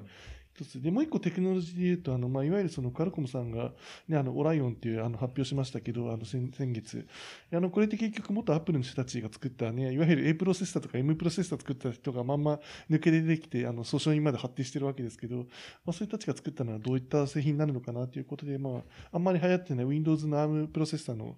いわゆる Windows の ARM とか Windows の Snapdragon って言われるやつを、まあ、どうしていくのかなっていうところが気になるかなっていう。あとまあサービスで言うと、あれですね、そのいわゆるあの交通系どう積むのかなっていうところで、はい、あの、まあ間もなく JR が実験するって言ってますけど、はい、まあその QR とか、まあその新しいあれですね、そういわゆるタッチ決済でどうするっていう部分を含めて、今後どうなるでしょうっていうところはちょっと気になるかなって。いわゆる決済的にまあ、あの、インターナショナル含めてどうやって決済やっていくかなっていう、あの、まあいわゆるウクライナ問題だと、ロシアにあの、まあ、制裁しましたとかってあって、まあ意外と決済が分断されている話が出てきているので、うん、まあそういうのを含めて、まあ世界的情勢がどうね、あの、決済と絡んでいくかなっていうのは気になる、あの、注目ポイントだと考えています。なるほど。オライオンで2023年間に合うんでしたっけ？えっ、とね、多分後半だと予想してます、自分は。本当に出るか知らないですけど。でも 3, 3年かけてます、3年以上かけてますからね、開発は。2018スタートなんで。ですよね。うん、だからまあ、うん、時期的に、あ、もうちょっと後ですね、19スタートかな。うん、なのでまあ、時期的にはそんなに悪くはないと思うんですけど。はい、じゃあ、ワールドカップも迫ってますし、これこれぐらいで。はい。はい。じゃあ今日は、えー、なかなかありがとうございました。どうもありがとうございました。